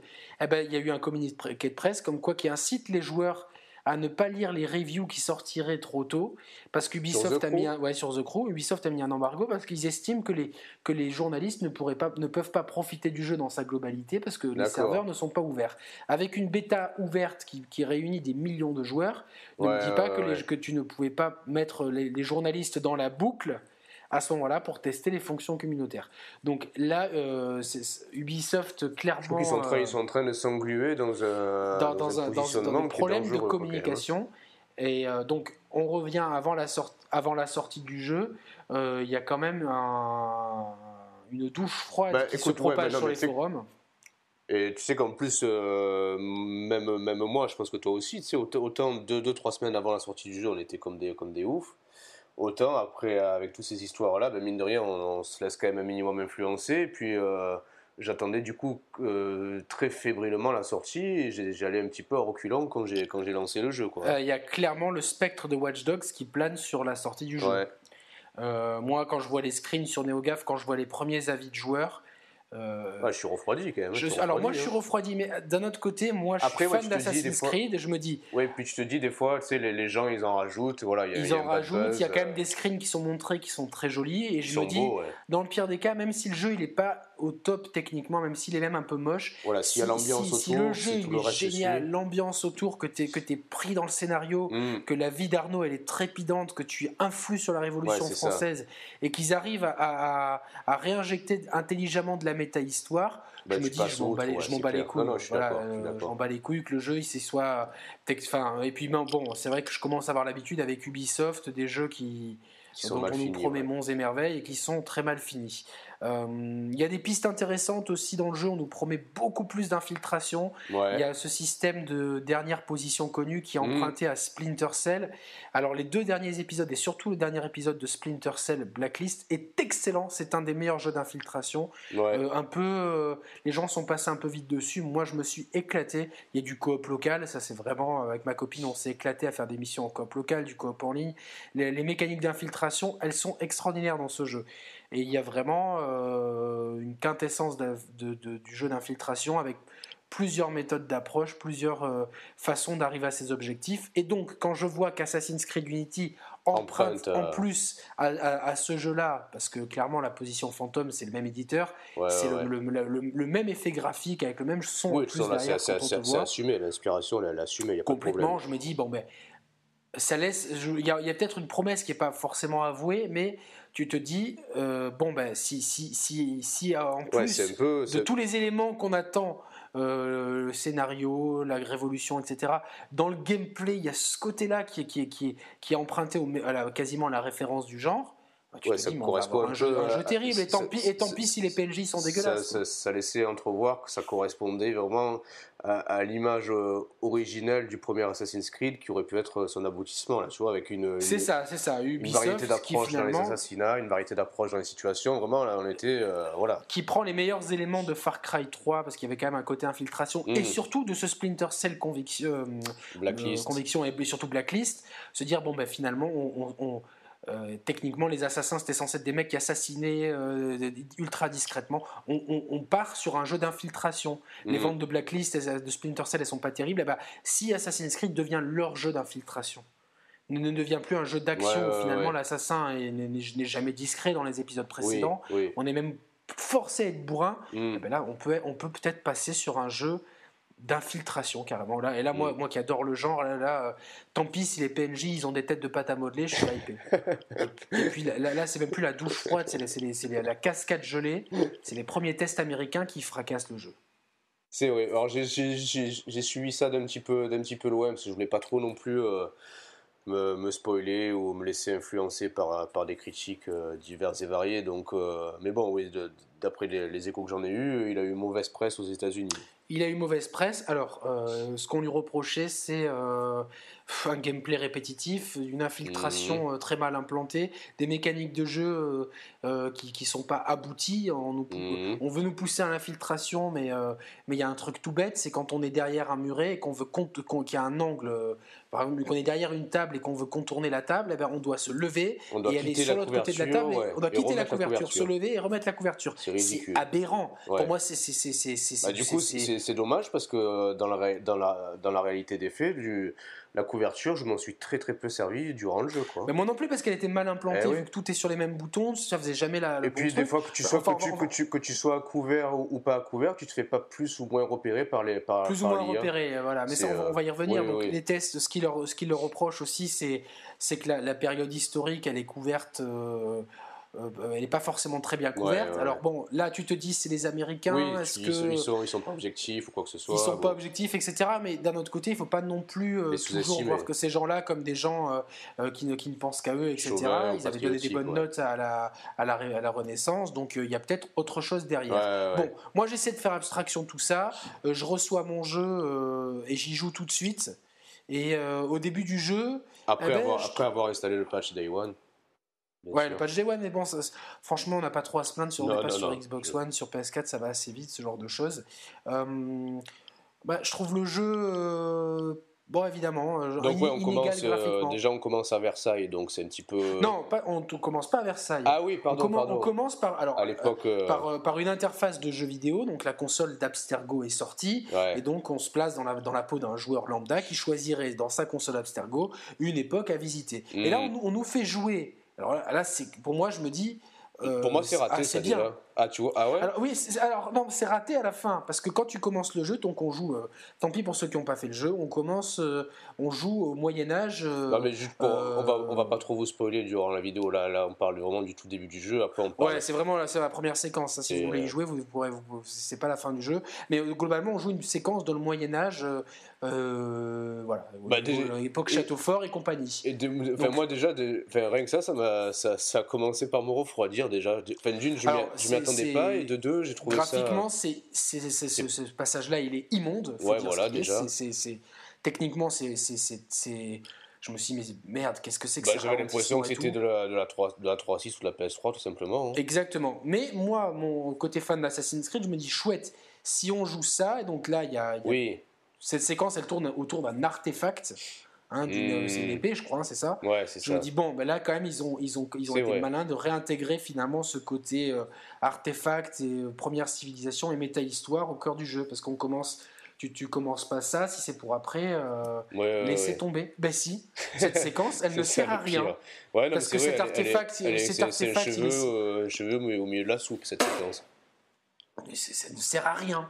C'est-à-dire que les personnages que tu croises là, ils sont vaguement évoqués si tu lis quelques entrées d'encyclopédie. L'artefact, il est vaguement utilisé par un, un tiers personnage, et c'est tout. Donc tu te fais jouer une, un, quart d'heure d'une séquence horrible, mal réglée techniquement et scénaristiquement qui n'apporte rien, jeu commence très mal. et, encore bon, moi je me dis ça peut servir pour mes, euh, mon côté fan service, etc. La méta histoire. Euh, au, final, non, ça ne sert à mmh, rien. Mmh. Bon, du coup, tu es catapulté après dans, la, dans, les, yeux du petit garçon qui est extrêmement mal modélisé, le petit garçon d'Arnaud, là, c'est terrible.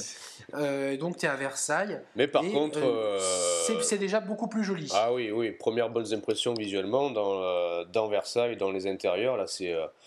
Non, c'est magnifique. Il faut dire ce qui est, c'est magnifique. Non, non, franchement. C'est beau. Euh, là, tu te dis, cool, ils nous refont un peu le coup de Connor ou d'Ezio de nous faire jouer le personnage. Enfant, ouais. Pour, pour enfant. Là, il y a un drame familial, papa se fait assassiner. Et, euh, et, puis, on, est catapulté à l'âge adulte directement. Entre temps, euh, entre temps, on entrevoit les, liens, enfin, la liaison entre Elise, un personnage principal, et, mais, Arnaud. Mais c'est tellement cousu de fil blanc, c'est tellement prévisible, ouais. que, que, que, ça en devient gênant. De, tu te dis, mais comment les mecs qui avaient quand même.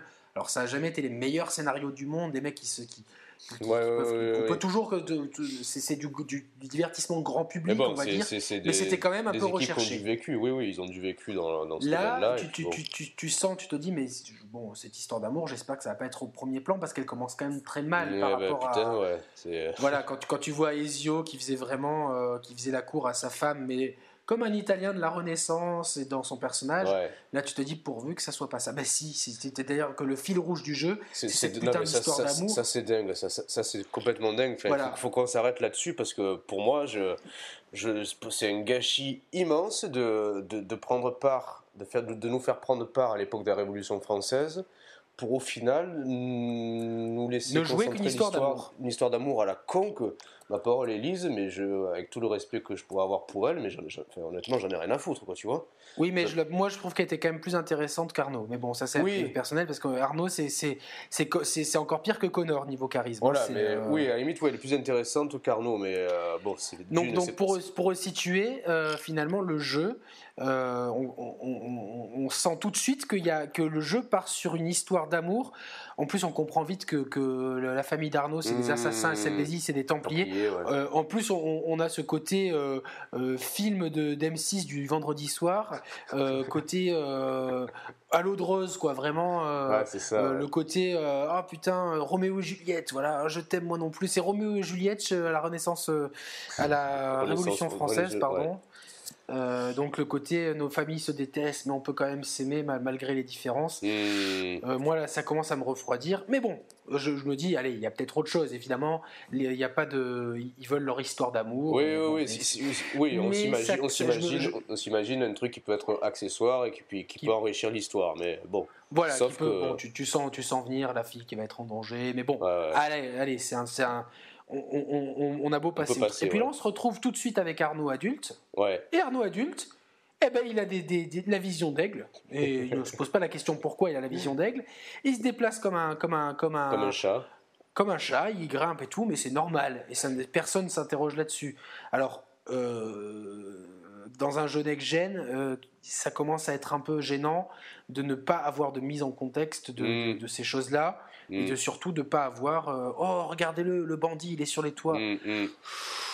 bon euh, c'est un peu gênant moi moi j'aime pas être catapulté dans une, histoire comme ça et puis de fil en aiguille le mec il va se retrouver à joindre la confrérie des, assassins, Comme on rejoindrait, on, lui aurait dit, mon gars, on est la confrérie des chaussettes qui puent, il aurait dit, ok, je vous rejoins. Il n'y a aucune il n'y a aucune remise en question du personnage. Et là, tu te dis, mais qu'est-ce que c'est que ce héros? Et en fait, moi, ça me gêne. C'est-à-dire qu'on a un héros qui, qui, qui, est, qui est, aussi. Euh, aussi plat que les, les, héros de Monde Ouvert il y, a, il y a deux générations de consoles. Mmh. Dire, hey, mon gars, tu peux aller faire ça? Ok, j'y vais. Ah, c'est un robot, le mec. Il n'a aucun charisme, il ne se pose aucune question sur euh, qu'est-ce que c'est que cette confrérie, qu'est-ce que c'est que leurs idéaux, d'où viennent mes pouvoirs, qu'est-ce que c'est que, pourquoi, euh, c'est quoi les Templiers, et donc il se pose aucune question sur son implication, donc ça, ça, pose problème à l'implication du joueur. Voilà, c'est ça, c'est ça que c'est là où je voulais en venir, c'est que les, conséquences directes de cet état de fait, c'est que nous joueurs, ben forcément, on est, on est difficilement. On a du mal à rentrer dedans. Ah ouais, je, on a du mal à rentrer dans, l'histoire. Et euh, alors très rapidement, il y a la prise de la Bastille, trop mm. rapidement à mon sens. Oui. Et, même, euh, même euh, et là, on, est, absolument spectateur de, ce qui se passe. Même la, une, des missions, une des premières missions finalement qui se passe à Notre-Dame, et je trouve qu'elle arrive trop tôt aussi cette mission. Oui, oui, complètement. En fait, les choses arrivent trop tôt et, tous les événements, euh, les, événements du jeu, en fait, Arnaud, dans lors de la prise de la Bastille, qui est au tout début du jeu, on ne vous spoil pas, il est entièrement spectateur et passif sur l'événement. Hmm. Et moi, ça m'a gêné parce que c'est quand même hein. l'événement fondateur de la Révolution française. Tu dis Révolution française à n'importe qui, un des premiers trucs qui vient à l'esprit, c'est prise de la Bastille. Hmm. C'est logique. Hmm. Euh, eh ben non, il est complètement spectateur. Ça passe complètement au second plan d'une évasion, euh, une séquence évasion euh, ratée avec un oh putain quelle chance, on est, on est en prison avec un maître assassin qui, a, qui, qui me reconnaît parce qu'il a reconnu la montre qui appartenait à mon père dix ans avant. Scénaristiquement, c'est absolument pas crédible. Et donc on, vit la prise de la Bastille de loin, détaché, c'est, et, et, en fait tout le jeu va être comme ça. La révolution, on ne la vit pas. C'est, on, est, euh, on vit ça de loin, de l'extérieur. Il n'y a aucune implication du héros. Ouais, on est complètement déconnecté en fait de la, de la réalité de, de, l'époque. C'est, euh, c'est même difficilement descriptible parce qu'il y avait tant à faire et c'est tant, tant riche et tant, tant évocateur cette époque-là que finalement c'est euh, c'est ouais tu, tu disais c'est un peu un décor en carton pâte c'est euh, c'est ça c'est ça donc la, ville a beau être bien modélisée parce que Paris, quand même, il y a quand même des Paris est très bien modélisé euh, c'est quand même beau. C'est peut-être, elle est peut-être un peu trop grande et du coup il y a pas mal de redites. Finalement, tu retrouves un peu les mêmes devantures de magasins partout. Mais ouais, mais globalement, oui, non, c'est les, les, les, monuments emblématiques sont là. Bien retranscrits, les monuments aussi, effectivement. Il y, a, un bon esprit. Comme, euh, comme prévu, il y a des milliers de PNJ dans les rues.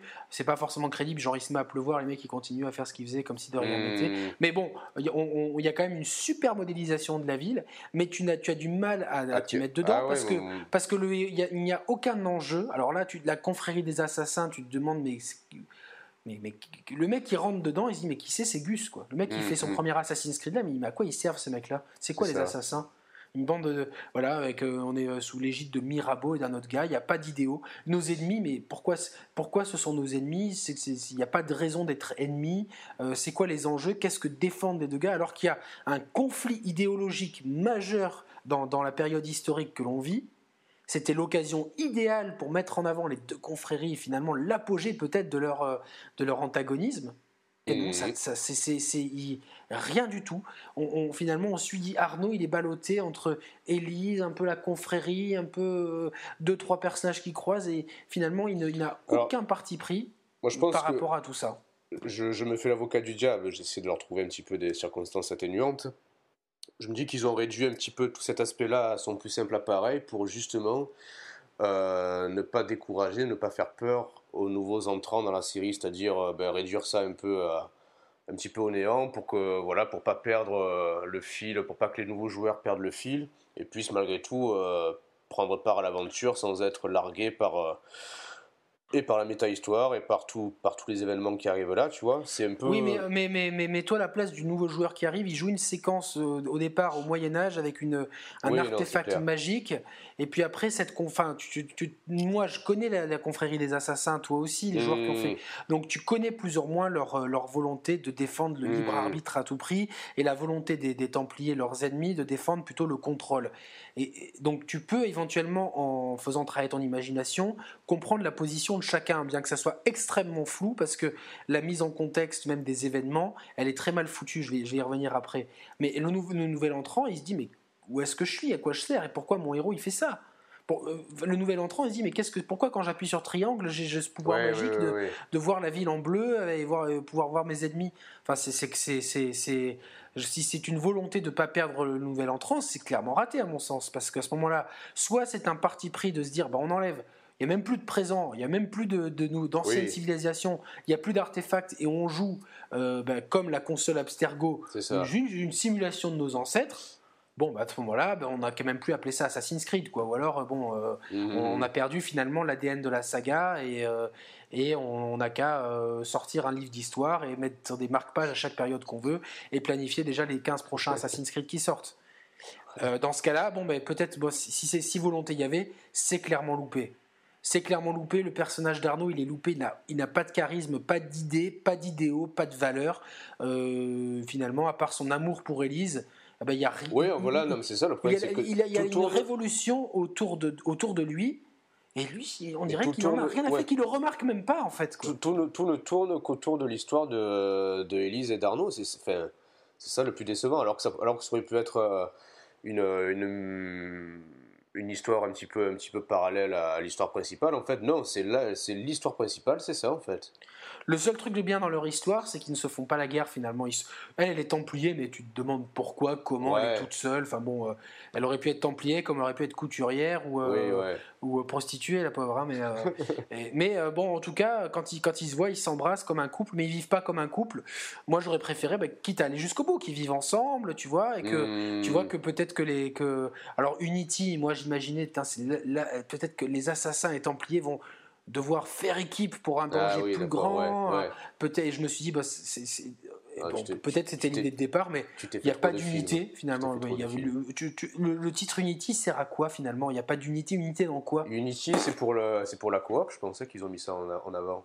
Moi, je le vois ça comme ça. C'est pour. Euh, ah ok d'accord. Bon bah, je l'avais pas vu moi donc. je euh, pense, je sais pas, j'en sais rien mais. Oui oui non euh, sans doute sans doute moi je voyais plus d'ailleurs c'était les premières rumeurs avant même le jeu l'unité des assassins et des Templiers contre mmh. bah, certainement la nouvelle génération l'ancienne génération qui veut reprendre un petit peu mmh. le contrôle de l'humanité avec ces artefacts magiques qu'ils ont créés vu que c'est eux qui ont créé les humains pouvoir reprendre le revenir à la vie parce que c'était question euh, dans les deux derniers épisodes de certains membres éminents de l'ancienne civilisation qui cherchaient à revenir.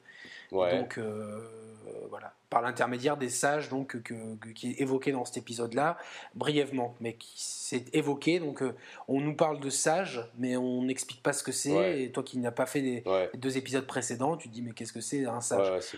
Bon, encore une fois, pour moi, il y a, j'ai l'impression que le jeu, il a été euh, soit rushé, soit ils ont abandonné certaines idées sans, sans, sans enlever certaines parties. Donc il y, a une vraie maladresse narrative Et euh, ce, qui, ce, qui est, ce qui est terrible, c'est que cette histoire d'amour, elle est, elle n'est même pas intéressante, elle n'est même pas recherchée, elle n'est même pas un peu, un temps soit peu profonde. Elle est complètement banale, bateau, et c'est mm. du, du roman de gare, c'est rien d'autre.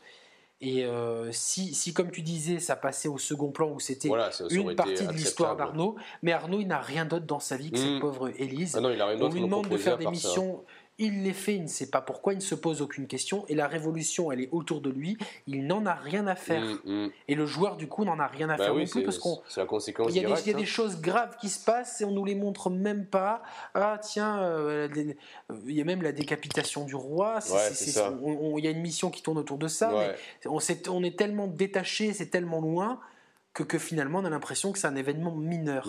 et là où, alors ce qui est paradoxal, c'est que nous, en tant que Français, on connaît très bien la Révolution française. Hein, on, sait que mmh. c'est peut-être un pan de l'histoire qu'on connaît par cœur.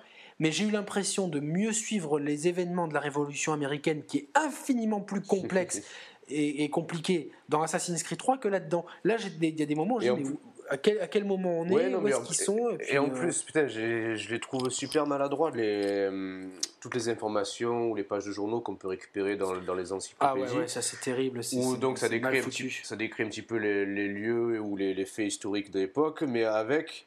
Ils ont, putain, ils ont une idée, euh, l'idée la plus à la con qu'il soit, de rajouter leurs commentaires à la con, c'est dans les, dans les, dans les modules explicatifs. c'est ça.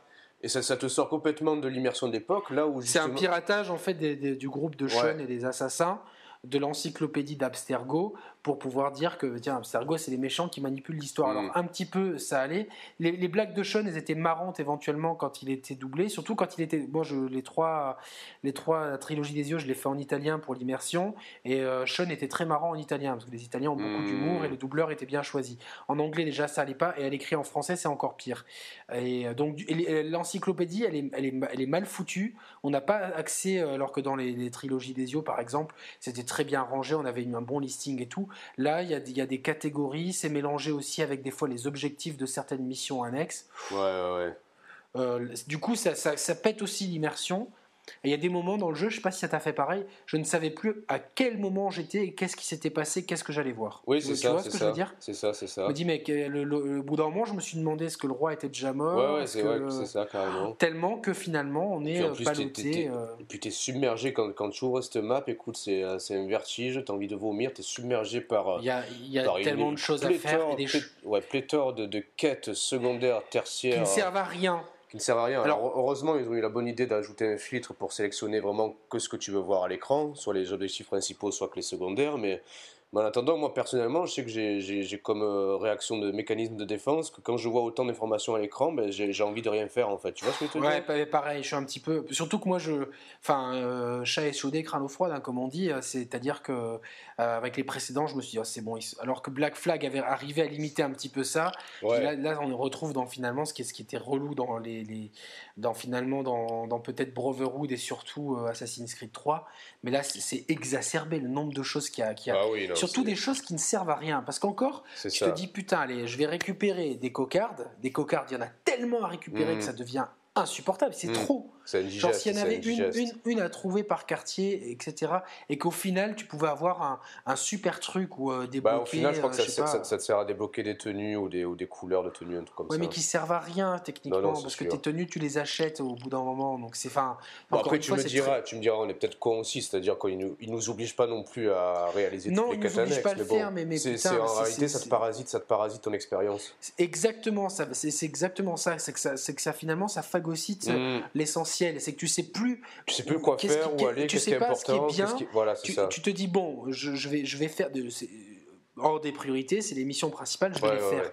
Ensuite, je vais faire les quêtes annexes. Et tu vois, par exemple, je prends un parallélisme avec GTA V que je suis en train de refaire là sur PS4. Tu as hmm. tes missions principales, elles sont bien indiquées. Tes missions secondaires, et après, tu as les mini-jeux, etc. ou les trucs, les activités. Et du coup, c'est une mise en perspective qui est très, très, très didactique. Là, non. T'as des millions de choses à faire. Même dans Watch Dogs, c'était même mieux, mieux rythmé que, que là, tu vois, c'était ah, mieux présenté, plus ergonomique. Et dans, moi, j'ai pas encore fait Far Cry 4, mais dans Far Cry 3, et je le disais dans mon test que j'avais mis sur le blog Gameblog, hmm. Euh, c'était bien foutu, c'est-à-dire qu'il y avait un réel intérêt. On te forçait pas à le faire, mais si tu, si tu faisais des missions, de, des, des, missions de chasse, je vais y arriver, euh, tu pouvais, euh, missions, tu pouvais augmenter certaines capacités qui t'aidaient dans la mission principale. Bon après c'est là, ouais là bah, plus ou moins aussi c'est un peu c'est un peu sous-entendu là aussi ce principe-là. Mais non mais non bah, mais c'est une promesse qui est pas tenue pour moi. Ah, plus ou moins parce que, ça ne sert à rien. Euh, oui et non, parce que si tu, ouais, mais si tu, si tu te contentes de faire que l'émission principale, tu vas avoir euh, euh, moins d'argent, moins de points de compétence et donc moins de, moins de capacités sur ton personnage. Alors tu es quand même un petit peu poussé Mais, mais c'est que les capacités au final, elles, elles, ne sont pas utiles. Ah si, quand même, si, moi je trouve. Tu vois, pas, pas, autant que. Oui, un petit peu, mais pas autant. Surtout les capacités des armes.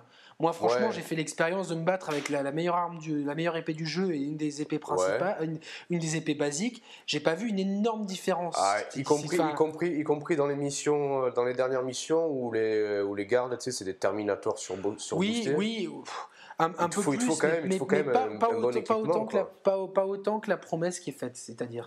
Puis il y a trop, enfin, là encore dans l'équipement, il y a tellement de, il y a tellement d'équipements avec tellement de, de paramètres qui, qui finalement, c'est un côté RPG qui n'a pas, qui n'a pas la profondeur du bah, RPG. Ça encore, non, ça, bah, moi, c'est, ça serait, je le garderais dans les points positifs, ça, tu vois. Par contre. Bon, on, on, va, on, va, on va y revenir, oui, effectivement. Ça, mm. c'est, ça, chacun sa grille de lecture.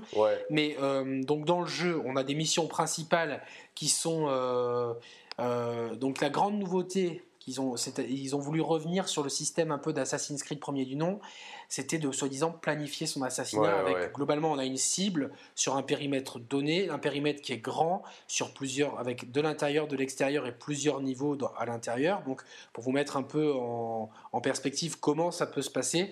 Et donc euh, ces, ces zones-là, elles sont en général truffées de gardes et des gardes qui ont une vision de Terminator, tu viens de le dire, c'est-à-dire hmm. qu'ils te repèrent à 10 km. Enfin, ça dépend en fait. Oui, alors ça c'est complètement inégal. C'est à, intelligence variable. Des fois, ils te voient à 30 mètres et tout le monde se rue sur toi, et des fois, tu, tu passes à côté d'eux, ils, ils sont à peine surpris. Donc bon, ça c'est une IA mal réglée, on va y revenir dans les hmm. points négatifs du jeu, mais la nouveauté qu'ils ont voulu amener, c'est-à-dire que tu as des opportunités euh, pour pouvoir arriver à ta cible. C'est-à-dire que dans une mission, tu peux, euh, par exemple, sauver des pauvres qui vont euh, ensuite venir t'aider à combattre des gardes. Diversion, pour faire diversion, par exemple. Celui qui n'a jamais joué à un jeu vidéo de sa vie, il peut trouver ça bien. Ah, c'est pas mal.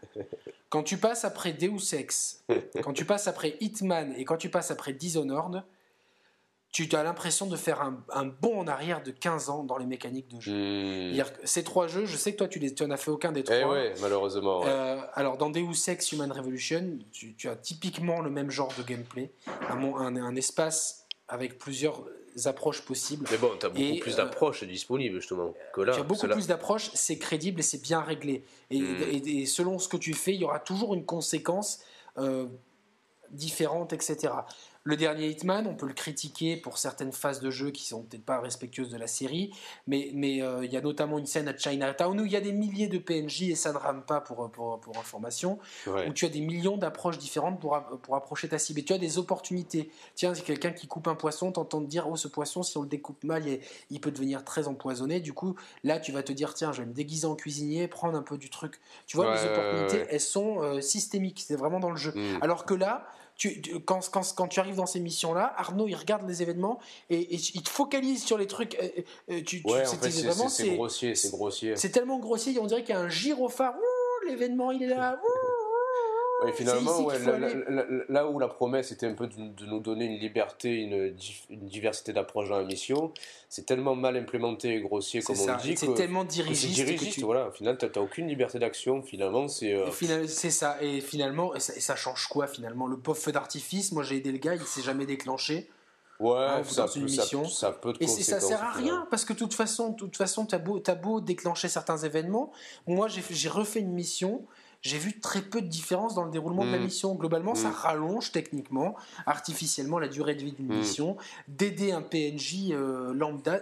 Et qu'encore une fois, c'est tellement mis sur ton chemin, c'est indiqué avec des gros, des gros octogones, avec des points d'interrogation, et on te pousse tellement à le faire qu'il n'y a, a aucun plaisir finalement. Il n'y a aucun plaisir, et c'est surtout que ça n'amène rien dans Hitman, quand tu te déguises, etc., tu, tu tiens, il y a vraiment le côté jouissif de, trouver une nouvelle manière d'assassiner. Dans, dans Deus Ex, que tu te dis, putain, il faudrait que j'aille là, du coup, il faut que j'améliore cette compétence, mais si j'améliore cette compétence, je pourrais pas. Il y a vraiment une réflexion derrière, il y a des millions de chemins possibles. Dans Dishonored, pareil, il y a des, c'est vraiment le même système de, de et tu as des millions de, enfin pas des millions, mais tu as plusieurs passages possibles. Il y a vraiment, il y a vraiment un côté euh, de liberté et de, euh, c'est ma décision, c'est ma façon de jouer, c'est mes skills et c'est et c'est la façon dont j'ai monté mon perso qui vont décider de la, de, de, de, la façon dont va se dérouler la séquence. Hmm. Là, c'est ultra dirigiste, il n'y a aucun plaisir. Moi, tu as pris plaisir à assassiner une cible? Non, il y a quelques. Alors, je retiens quelques missions quand même, euh, sans spoiler, dont, dont une vers le, vers le dernier tiers du jeu qui se passe dans le jardin des Tuileries où je trouve, euh, je trouve l'ensemble bien, équilibré, c'est-à-dire qu'il n'y a, pas trop il y a pas, il y a pas une abondance folle d'ennemis, ils sont en nombre, en nombre euh, correct, ce qui fait que tu peux quand même bénéficier de plusieurs approches dans, le, dans la mission et dans le combat. Tu peux, tu peux, es quand même poussé à, à, utiliser tes compétences et tes différents accessoires pour euh, venir à bout de la mission. il y a quelques quelques missions comme ça en pointillé où je me suis dit tiens là là le jeu est bien équilibré là ça me plaît. Mais le problème c'est que ça fait ça fait perpétuellement le yo-yo. Tu passes d'une mission où tu as, pris, as pris ton pied à un truc à la con où tu vas devoir t'enfuir d'une zone et c'est ça, moi en réalité ce qui m'a le plus gonflé aussi c'est les, les, déplacements d'Arnaud parce que certes ils ont mis en avant la nouvelle euh, les, nouvelles capacités d'Arnaud à, gravir ou à descendre des, euh, des édifices et des parois, sauf que je trouve, je trouve l'ensemble encore plus, encore plus assisté, voire encore plus automatisé qu'à l'époque. Non, il n'y a, a, plus de plaisir en fait, c'est-à-dire que c'est systémique, c'est un problème problématique dans le jeu, c'est-à-dire que les, déplacements, euh, bon, ceux de la grimpette, ils n'ont pas évolué, mais ils sont, bah, bizarrement, malgré le sentiment de liberté, tu as toujours l'impression que d'être quelque part sur, c'est comme s'il y avait plein de rails différents que tu les empruntais. Bah, en tu vois ce que je veux dire? Moi, je me rappelle des, premiers assassins où tu avais... Euh, avant, de gravir un édifice ou une paroi, tu sais, fallait réfléchir un petit peu. Fallait réfléchir, fallait observer, fallait anticiper tes prises. Là, là, finalement, tu dans Unity, tu, tu, tu, tu grimpes un banc comme tu grimpes Notre-Dame, quoi. Tu vois, c'est pareil. T'as l'impression qu'il a le costume de chat de Mario, hein, de Mario 3D. Ah, c'est vrai, ouais, c'est ça. C'est euh, bon, à la limite, ça, les déplacements. Ah, moi, je crois que c'est ce qui m'a le plus dérangé. Moi, non, moi, ce qui, moi, ce qui m'a embêté, c'est qu'il y a plein de fois où j'ai l'habitude des jeux d'infiltration. C'est un genre que je maîtrise bien, ou genre en général, je suis assez bon dans ces jeux-là. Et il y a plein de fois où j'ai voulu jouer Infiltration, et parce que le, parce que le jeu est mal foutu au niveau des mmh. mécanismes de jeu, je me suis fait repérer, j'ai loupé mon truc. Des fois, j'étais tellement loin des ennemis, j'étais en hauteur derrière une cheminée, je voyais qu'ils commençaient à s'exciter et qu'ils commençaient à mmh. m'agresser, mais je dis, mais c'est pas possible, mmh. qu'est-ce que je dois faire pour pas être vu? Et, puis, euh, euh, comme on l'a dit, le système de couverture, il est mal foutu, mais c'est une honte. L'infiltration, finalement, c'est quelque chose qui, on dirait que ça a été rajouté à l'arrache à la dernière minute et qu'ils n'ont pas fini de le coder. Ouais, c'est vrai, c'est vrai, ça laisse un peu cette impression-là et c'est vraiment dommage. Et du coup, tu, te, tu, te, tu, te, fais détecter et du mm. coup, tu dois passer en phase de combat. Et je crois qu'il n'y a rien de pire que les phases de combat de ce jeu. Quoi. euh, la première, ça, ça dépend un petit peu dans quelles circonstances tu te retrouves. Enfin, moi, là, je te dis, euh, hier soir. C'est du QTE euh, enfin, je sais pas, moi hier soir quand j'ai joué, que je suis à la fin du jeu, là franchement j'ai craqué parce que t'en peux plus, tu te retrouves avec euh, une armée de, de, gardes survitaminés. Et... Ouais, qui te tuent en deux coups. Alors ils, ont, ils ont complexifié les. Ils ont... C'est-à-dire que tu es beaucoup plus vulnérable dans les combats, le timing est un peu plus serré, hmm. mais il n'y a, a, aucun plaisir. Les ah ennemis t'attaquent toujours quasiment un à la fois. Il faut, hein. tu, tu contres, t'attaques, t'attaques, tu hmm. contres. Quand, quand, tu passes après un Batman, mais, mais c'est encore une fois, c'est-à-dire que il y a tellement d'autres jeux qui, qui, font les choses mieux que finalement celui-là. Bah même pas, même sans autant, autant de faire, faire un jeu où tu, où tu, ne dois pas combattre, où quand tu te fais détecter, t'es éliminé du même, coup. même sans aller voir jusqu'au loin, même sans aller enfin, aussi loin, même alors peut-être les souvenirs embellissent les choses, mais les, les souvenirs que j'ai des, des, deux premiers assassins, c'était euh, les combats étaient plus jouissifs, quoi. Ah ouais, non, je, sais. Ouais, bon, c'était un peu la même veine, mais là, en plus, ce qu'il y a, c'est qu'ils ont tous des armes à feu. Dès que, dès que ils, te, snipent de partout, tu sais plus que.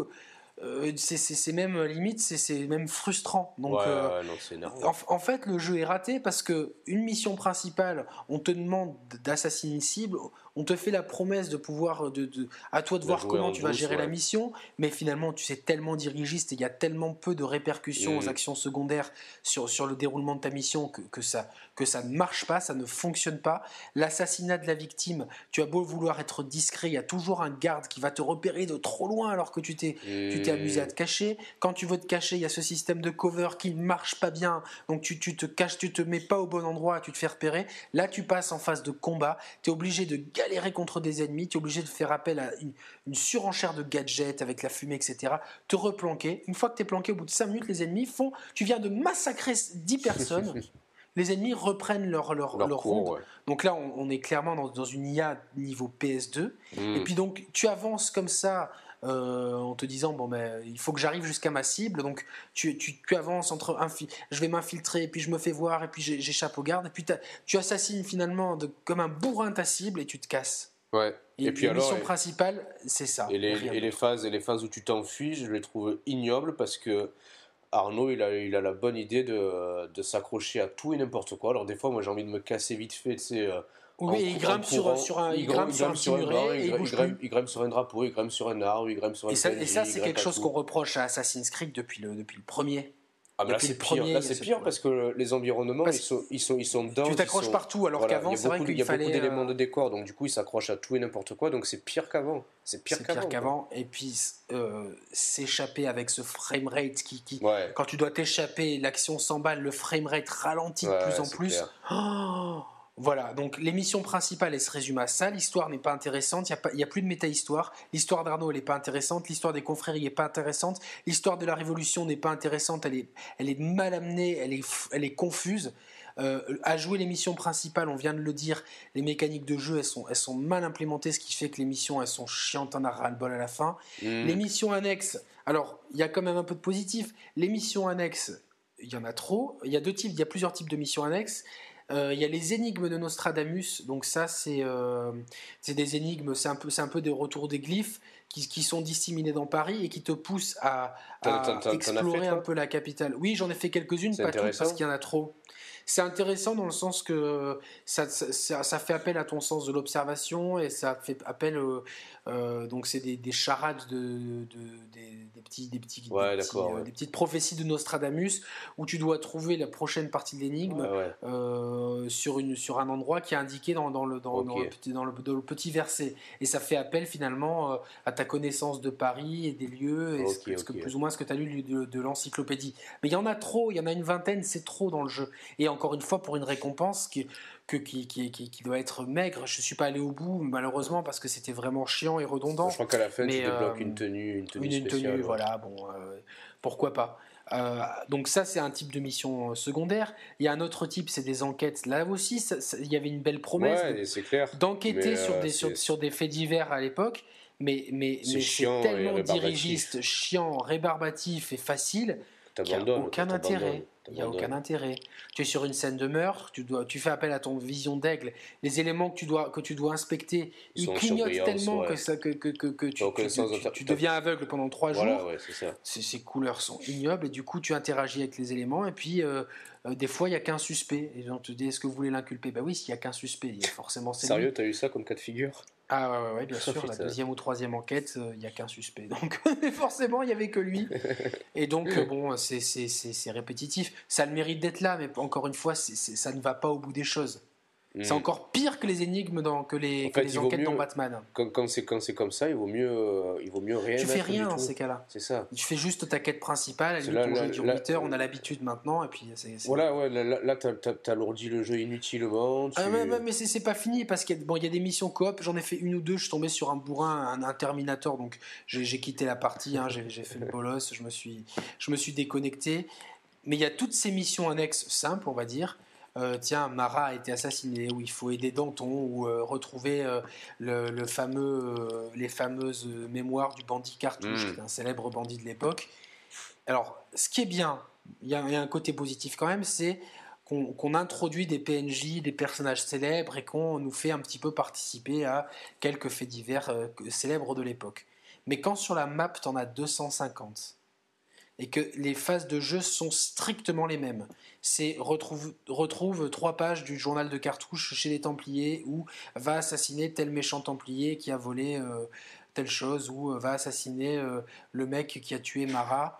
Mais, mais, mais, au bout d'un moment, mais c'est rébarbatif quand on a 200 à faire. Mais pour rien en plus, ça n'amène rien dans le gameplay. Ça, ça, c'est rébarbatif, qui, qui, qui, est une, qui est 4 ou 5 missions euh, secondaires, et si tu, qui soient un peu difficiles, et si tu les réussis, tu as un vrai bonus, c'est-à-dire qu'une vraie arme sympathique, genre une mmh. arbalète ou un crochet ou un truc, tu te dis, bon, le mec qui n'a pas envie de le faire, qui veut rusher son jeu, il le rush, il est arrivé à la fin. Le mec qui s'accroche à faire la mission principale, mais qui sait qu'il va faire 50 missions annexes où il faut retrouver des trucs et, finalement on se retrouve dans les mêmes mécaniques de jeu où l'infiltration est mal réglée. Tu te retrouves, tu te fais détecter, les gardes, c'est des Terminators qui vont te sniper avec. Les mecs, c'est des, des snipers Mmh. avec les, les, armes à feu minables de l'époque et des fusils à cailloux, je sais pas quoi, ils te snipe à, à, 30 mètres. C'est n'importe quoi. C'est ça. et, et, le tout dans un jeu qui est techniquement qui n'est pas abouti. Fini à la pisse. Voilà, il n'y a, pas d'autre mot. Tu as toujours l'impression que la machine elle le suffoque pour afficher ce qu'il y a à l'écran. suffoque, tu as l'impression que, as l'impression que mais c'est un jeu PS3 en fait. Là, c'est ma PS3 qui est allumée. Le framerate est bas, euh, graphiquement c'est très inégal. surtout le, le, ah, le clipping. alors il y a du clipping dans, dans, dans GTA 5 même sur PS4, il y a du clipping. Quand en avion, tu le vois notamment. Hmm. Mais le jeu est tellement ambitieux, tellement bien fini à côté de ça. Il y a tellement de détails. Là, le jeu est beau, mais finalement, c'est les mêmes PNJ qui font la même chose. Les PNJ, il y en a hmm. tellement. Et hmm. ça devient peu crédible. Il se met à pleuvoir. Les mecs, ils bougent pas. Ils continuent à. Et ils réclament la même chose pendant des heures, des heures, des heures. Ils, font, ils font le tour du pâté de maison. Enfin, c'est-à-dire que là, on, retrouve, on se retrouve dans ce décor en carton-pâte. Comme on, ne, comme on ne vit pas les événements, comme les événements, ils se déroulent en fond. En plus de ça, tu, veux t'immerger dans Paris, mais les, devantures, elles sont jolies, mais tu les retrouves partout. Tu as le même café qui est multiplié à 50 fois dans la ville. Les mêmes rues, les mêmes devantures, puis ces charrettes de foin. Enfin, il y a en fait, c'est-à-dire que le jeu euh, n'arrive pas à... Ils, ont voulu implémenter des choses, mais ils sont jamais allés au bout, de leurs idées. Et finalement, ils n'ont ils pas réussi à se couper du cordon Assassin's Creed. Là où Black Flag arrivait des fois mm. à couper ses racines et à se dire, bon, bah, tant pis, on enlève ce côté-là, on, enlève ça, mais on, rajoute avec autre chose. Là, on, on, fait un retour en arrière. Finalement, moi, pour moi, clairement, c'est le plus mauvais épisode de la saga et de très loin. Parce qu'il n'y a, rien, il y a rien dans ce jeu de bien, à part euh, peut-être quand on est parisien, qu'on est passionné par sa ville, comme peut l'être Julot de Gameblog qui l'assume complètement. Oui, voilà, c'est sûr quand, il, quand il, en parle. ça, y fait, ça, je pense aussi. Hein. Alors, euh, nous qui sommes deux sudistes, mm. euh, on est très attachés à l'histoire de France comme, comme tout un chacun. à la ville de Paris, peut-être un peu moins. Mm. On est très content d'avoir cette période-là mais on n'y est jamais imprimé. Moi, j'aurais voulu peser sur les événements comme dans les autres Assassin's Creed. J'aurais voulu que les actions, que dire oh putain, mais finalement c'est grâce à Arnaud qu'il y a eu la révolution, c'est grâce aux assassins mmh. que ce combat idéologique était un combat très important pour l'histoire de l'humanité. Hein. C'est pas c'est pas un événement lambda. Hein. C'est vraiment euh, la Révolution française. C'est un acte fondateur de l'histoire moderne. Hein. J'aurais voulu qu'on pèse dessus, j'aurais voulu qu'il y ait un vrai conflit idéologique, rien du tout. Et et donc, du coup, dans le jeu, il n'y a rien de bien. Techniquement, il n'y a rien de bien, parce que l'histoire d'Arnaud n'est pas intéressante, l'histoire de la méta-histoire, il n'y a pas, il n'y a pas l'histoire de la Révolution, et à jouer, c'est, ça n'a jamais été aussi emmerdant, et techniquement, ça la ramasse. du coup, finalement, qu'est-ce que tu retiens de bien dans le jeu, toi, Roman? Écoute, c'est. Euh, je te dis, quelques, quelques bonnes, euh, bonnes phases de jeu, mais vraiment pointillées qui retombent aussi sec parce qu'après tu retombes dans les travers du jeu, que ce soit des travers techniques ou les travers surtout de, d'intelligence artificielle. Du coup, bah, le, soufflet, le soufflet, il gonfle jamais, il retombe même très très vite. Voilà, ce que je retiens, ce qui m'a le plus plu finalement, c'est tout le système de d'upgrade et de compétences du personnage où justement ça m'a poussé souvent à faire des quêtes pour récupérer du fric ou des points de compétences pour, euh, pour après améliorer mon personnage. Je trouvais ça, je trouvais ça assez bien implémenté. C'est un peu ce qui m'a, ça, a été un peu ma carotte tout le long du jeu, quoi. Mais euh, hormis ça, voilà, le, Paris est certes très bien modélisé, mais j'ai euh, l'ambiance est ratée, l'atmosphère aussi, donc du coup bah, c'est un peu c'est un peu du gâchis. Euh, voilà, les mécaniques de gameplay tournent finalement, c'est très très vite répétitif. Et moi qui n'avais plus joué à la série depuis, depuis le 2, finalement, j'ai.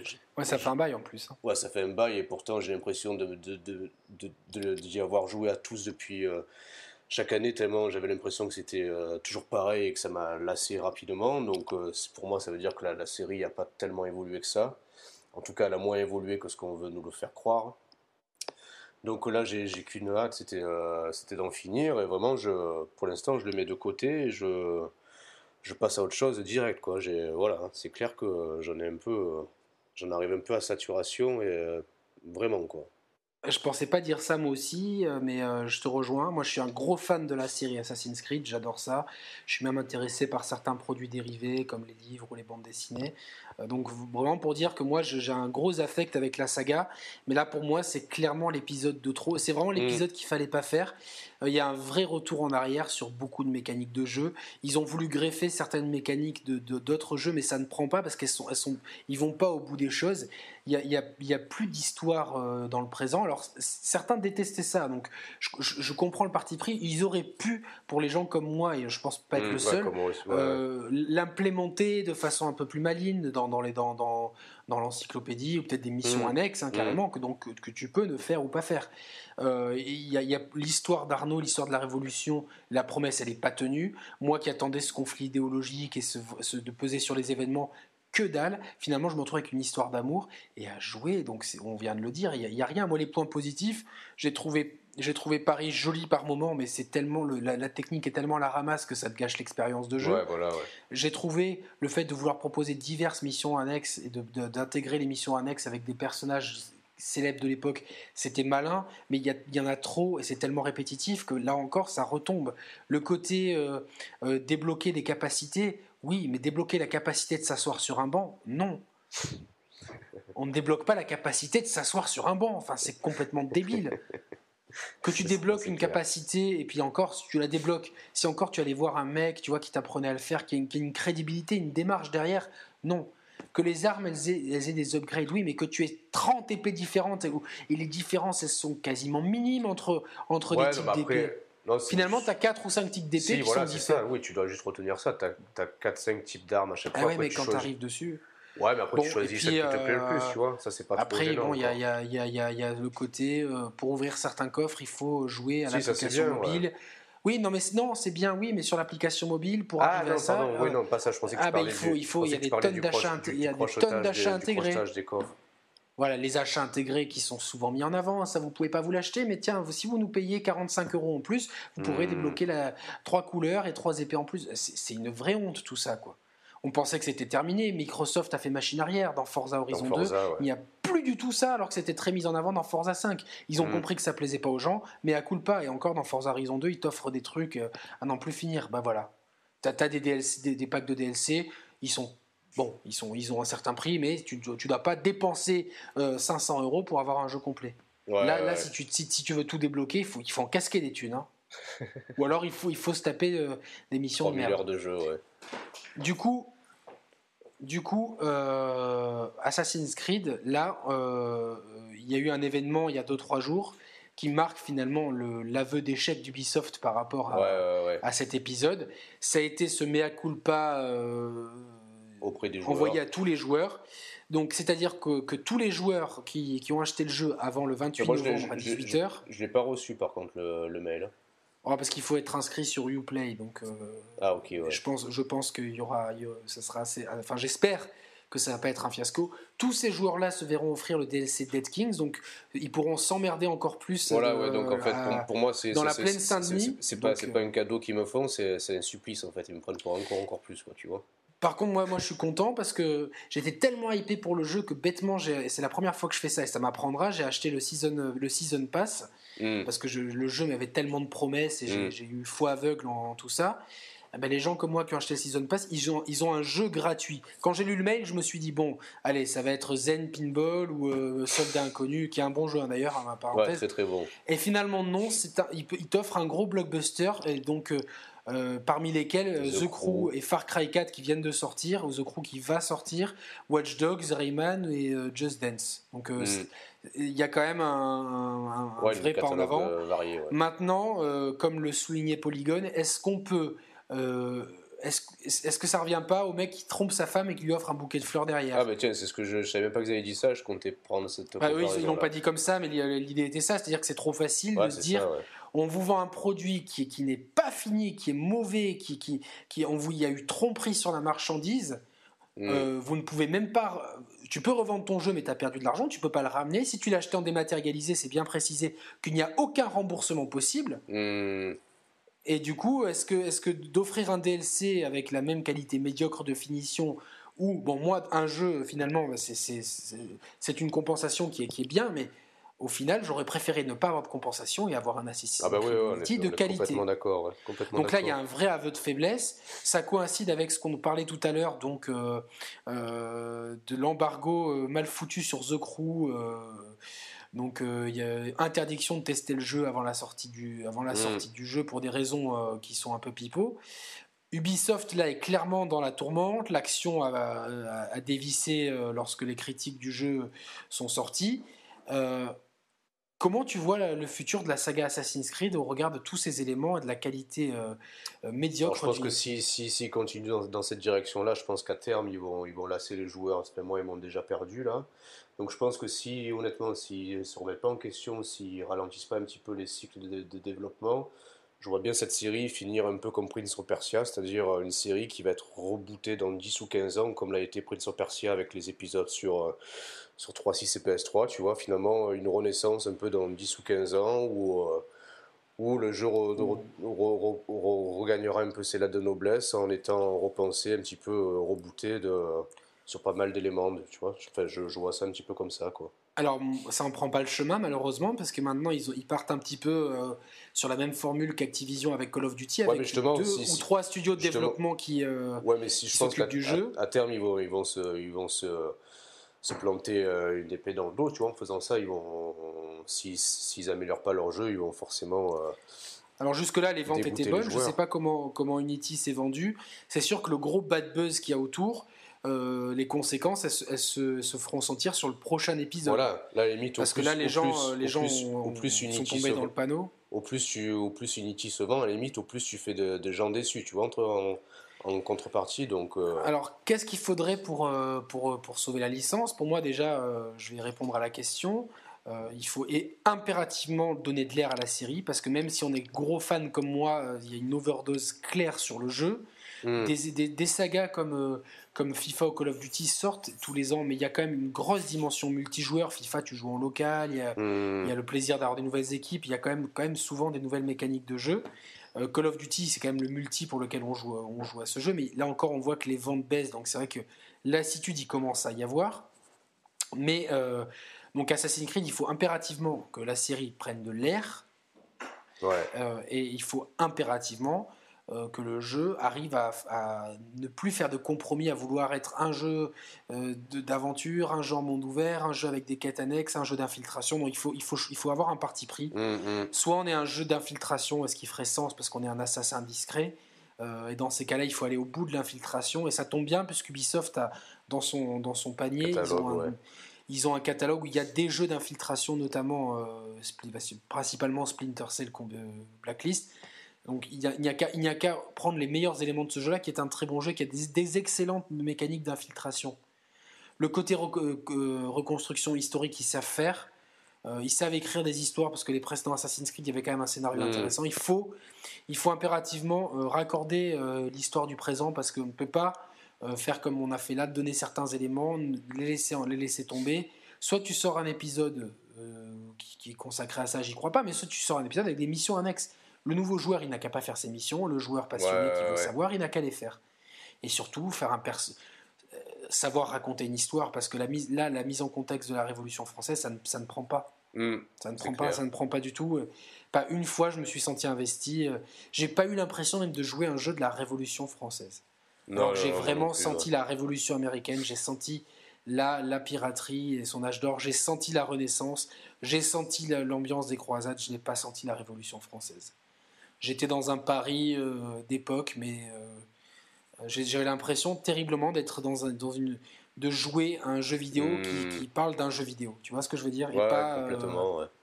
Donc je suis jamais rentré dedans et moi je trouve que la Ubisoft, il faut impérativement se remettre en question sur la façon dont on communique, sur la façon dont on peaufine nos jeux et sur la façon dont on, les développe parce que parce qu'il y a clairement clairement clairement de, gros soucis de, de de, rythme dans le jeu qui, qui, est pas bon et qui, euh, qui peut pas qui peut pas servir d'étalon pour les, pour les prochaines sorties.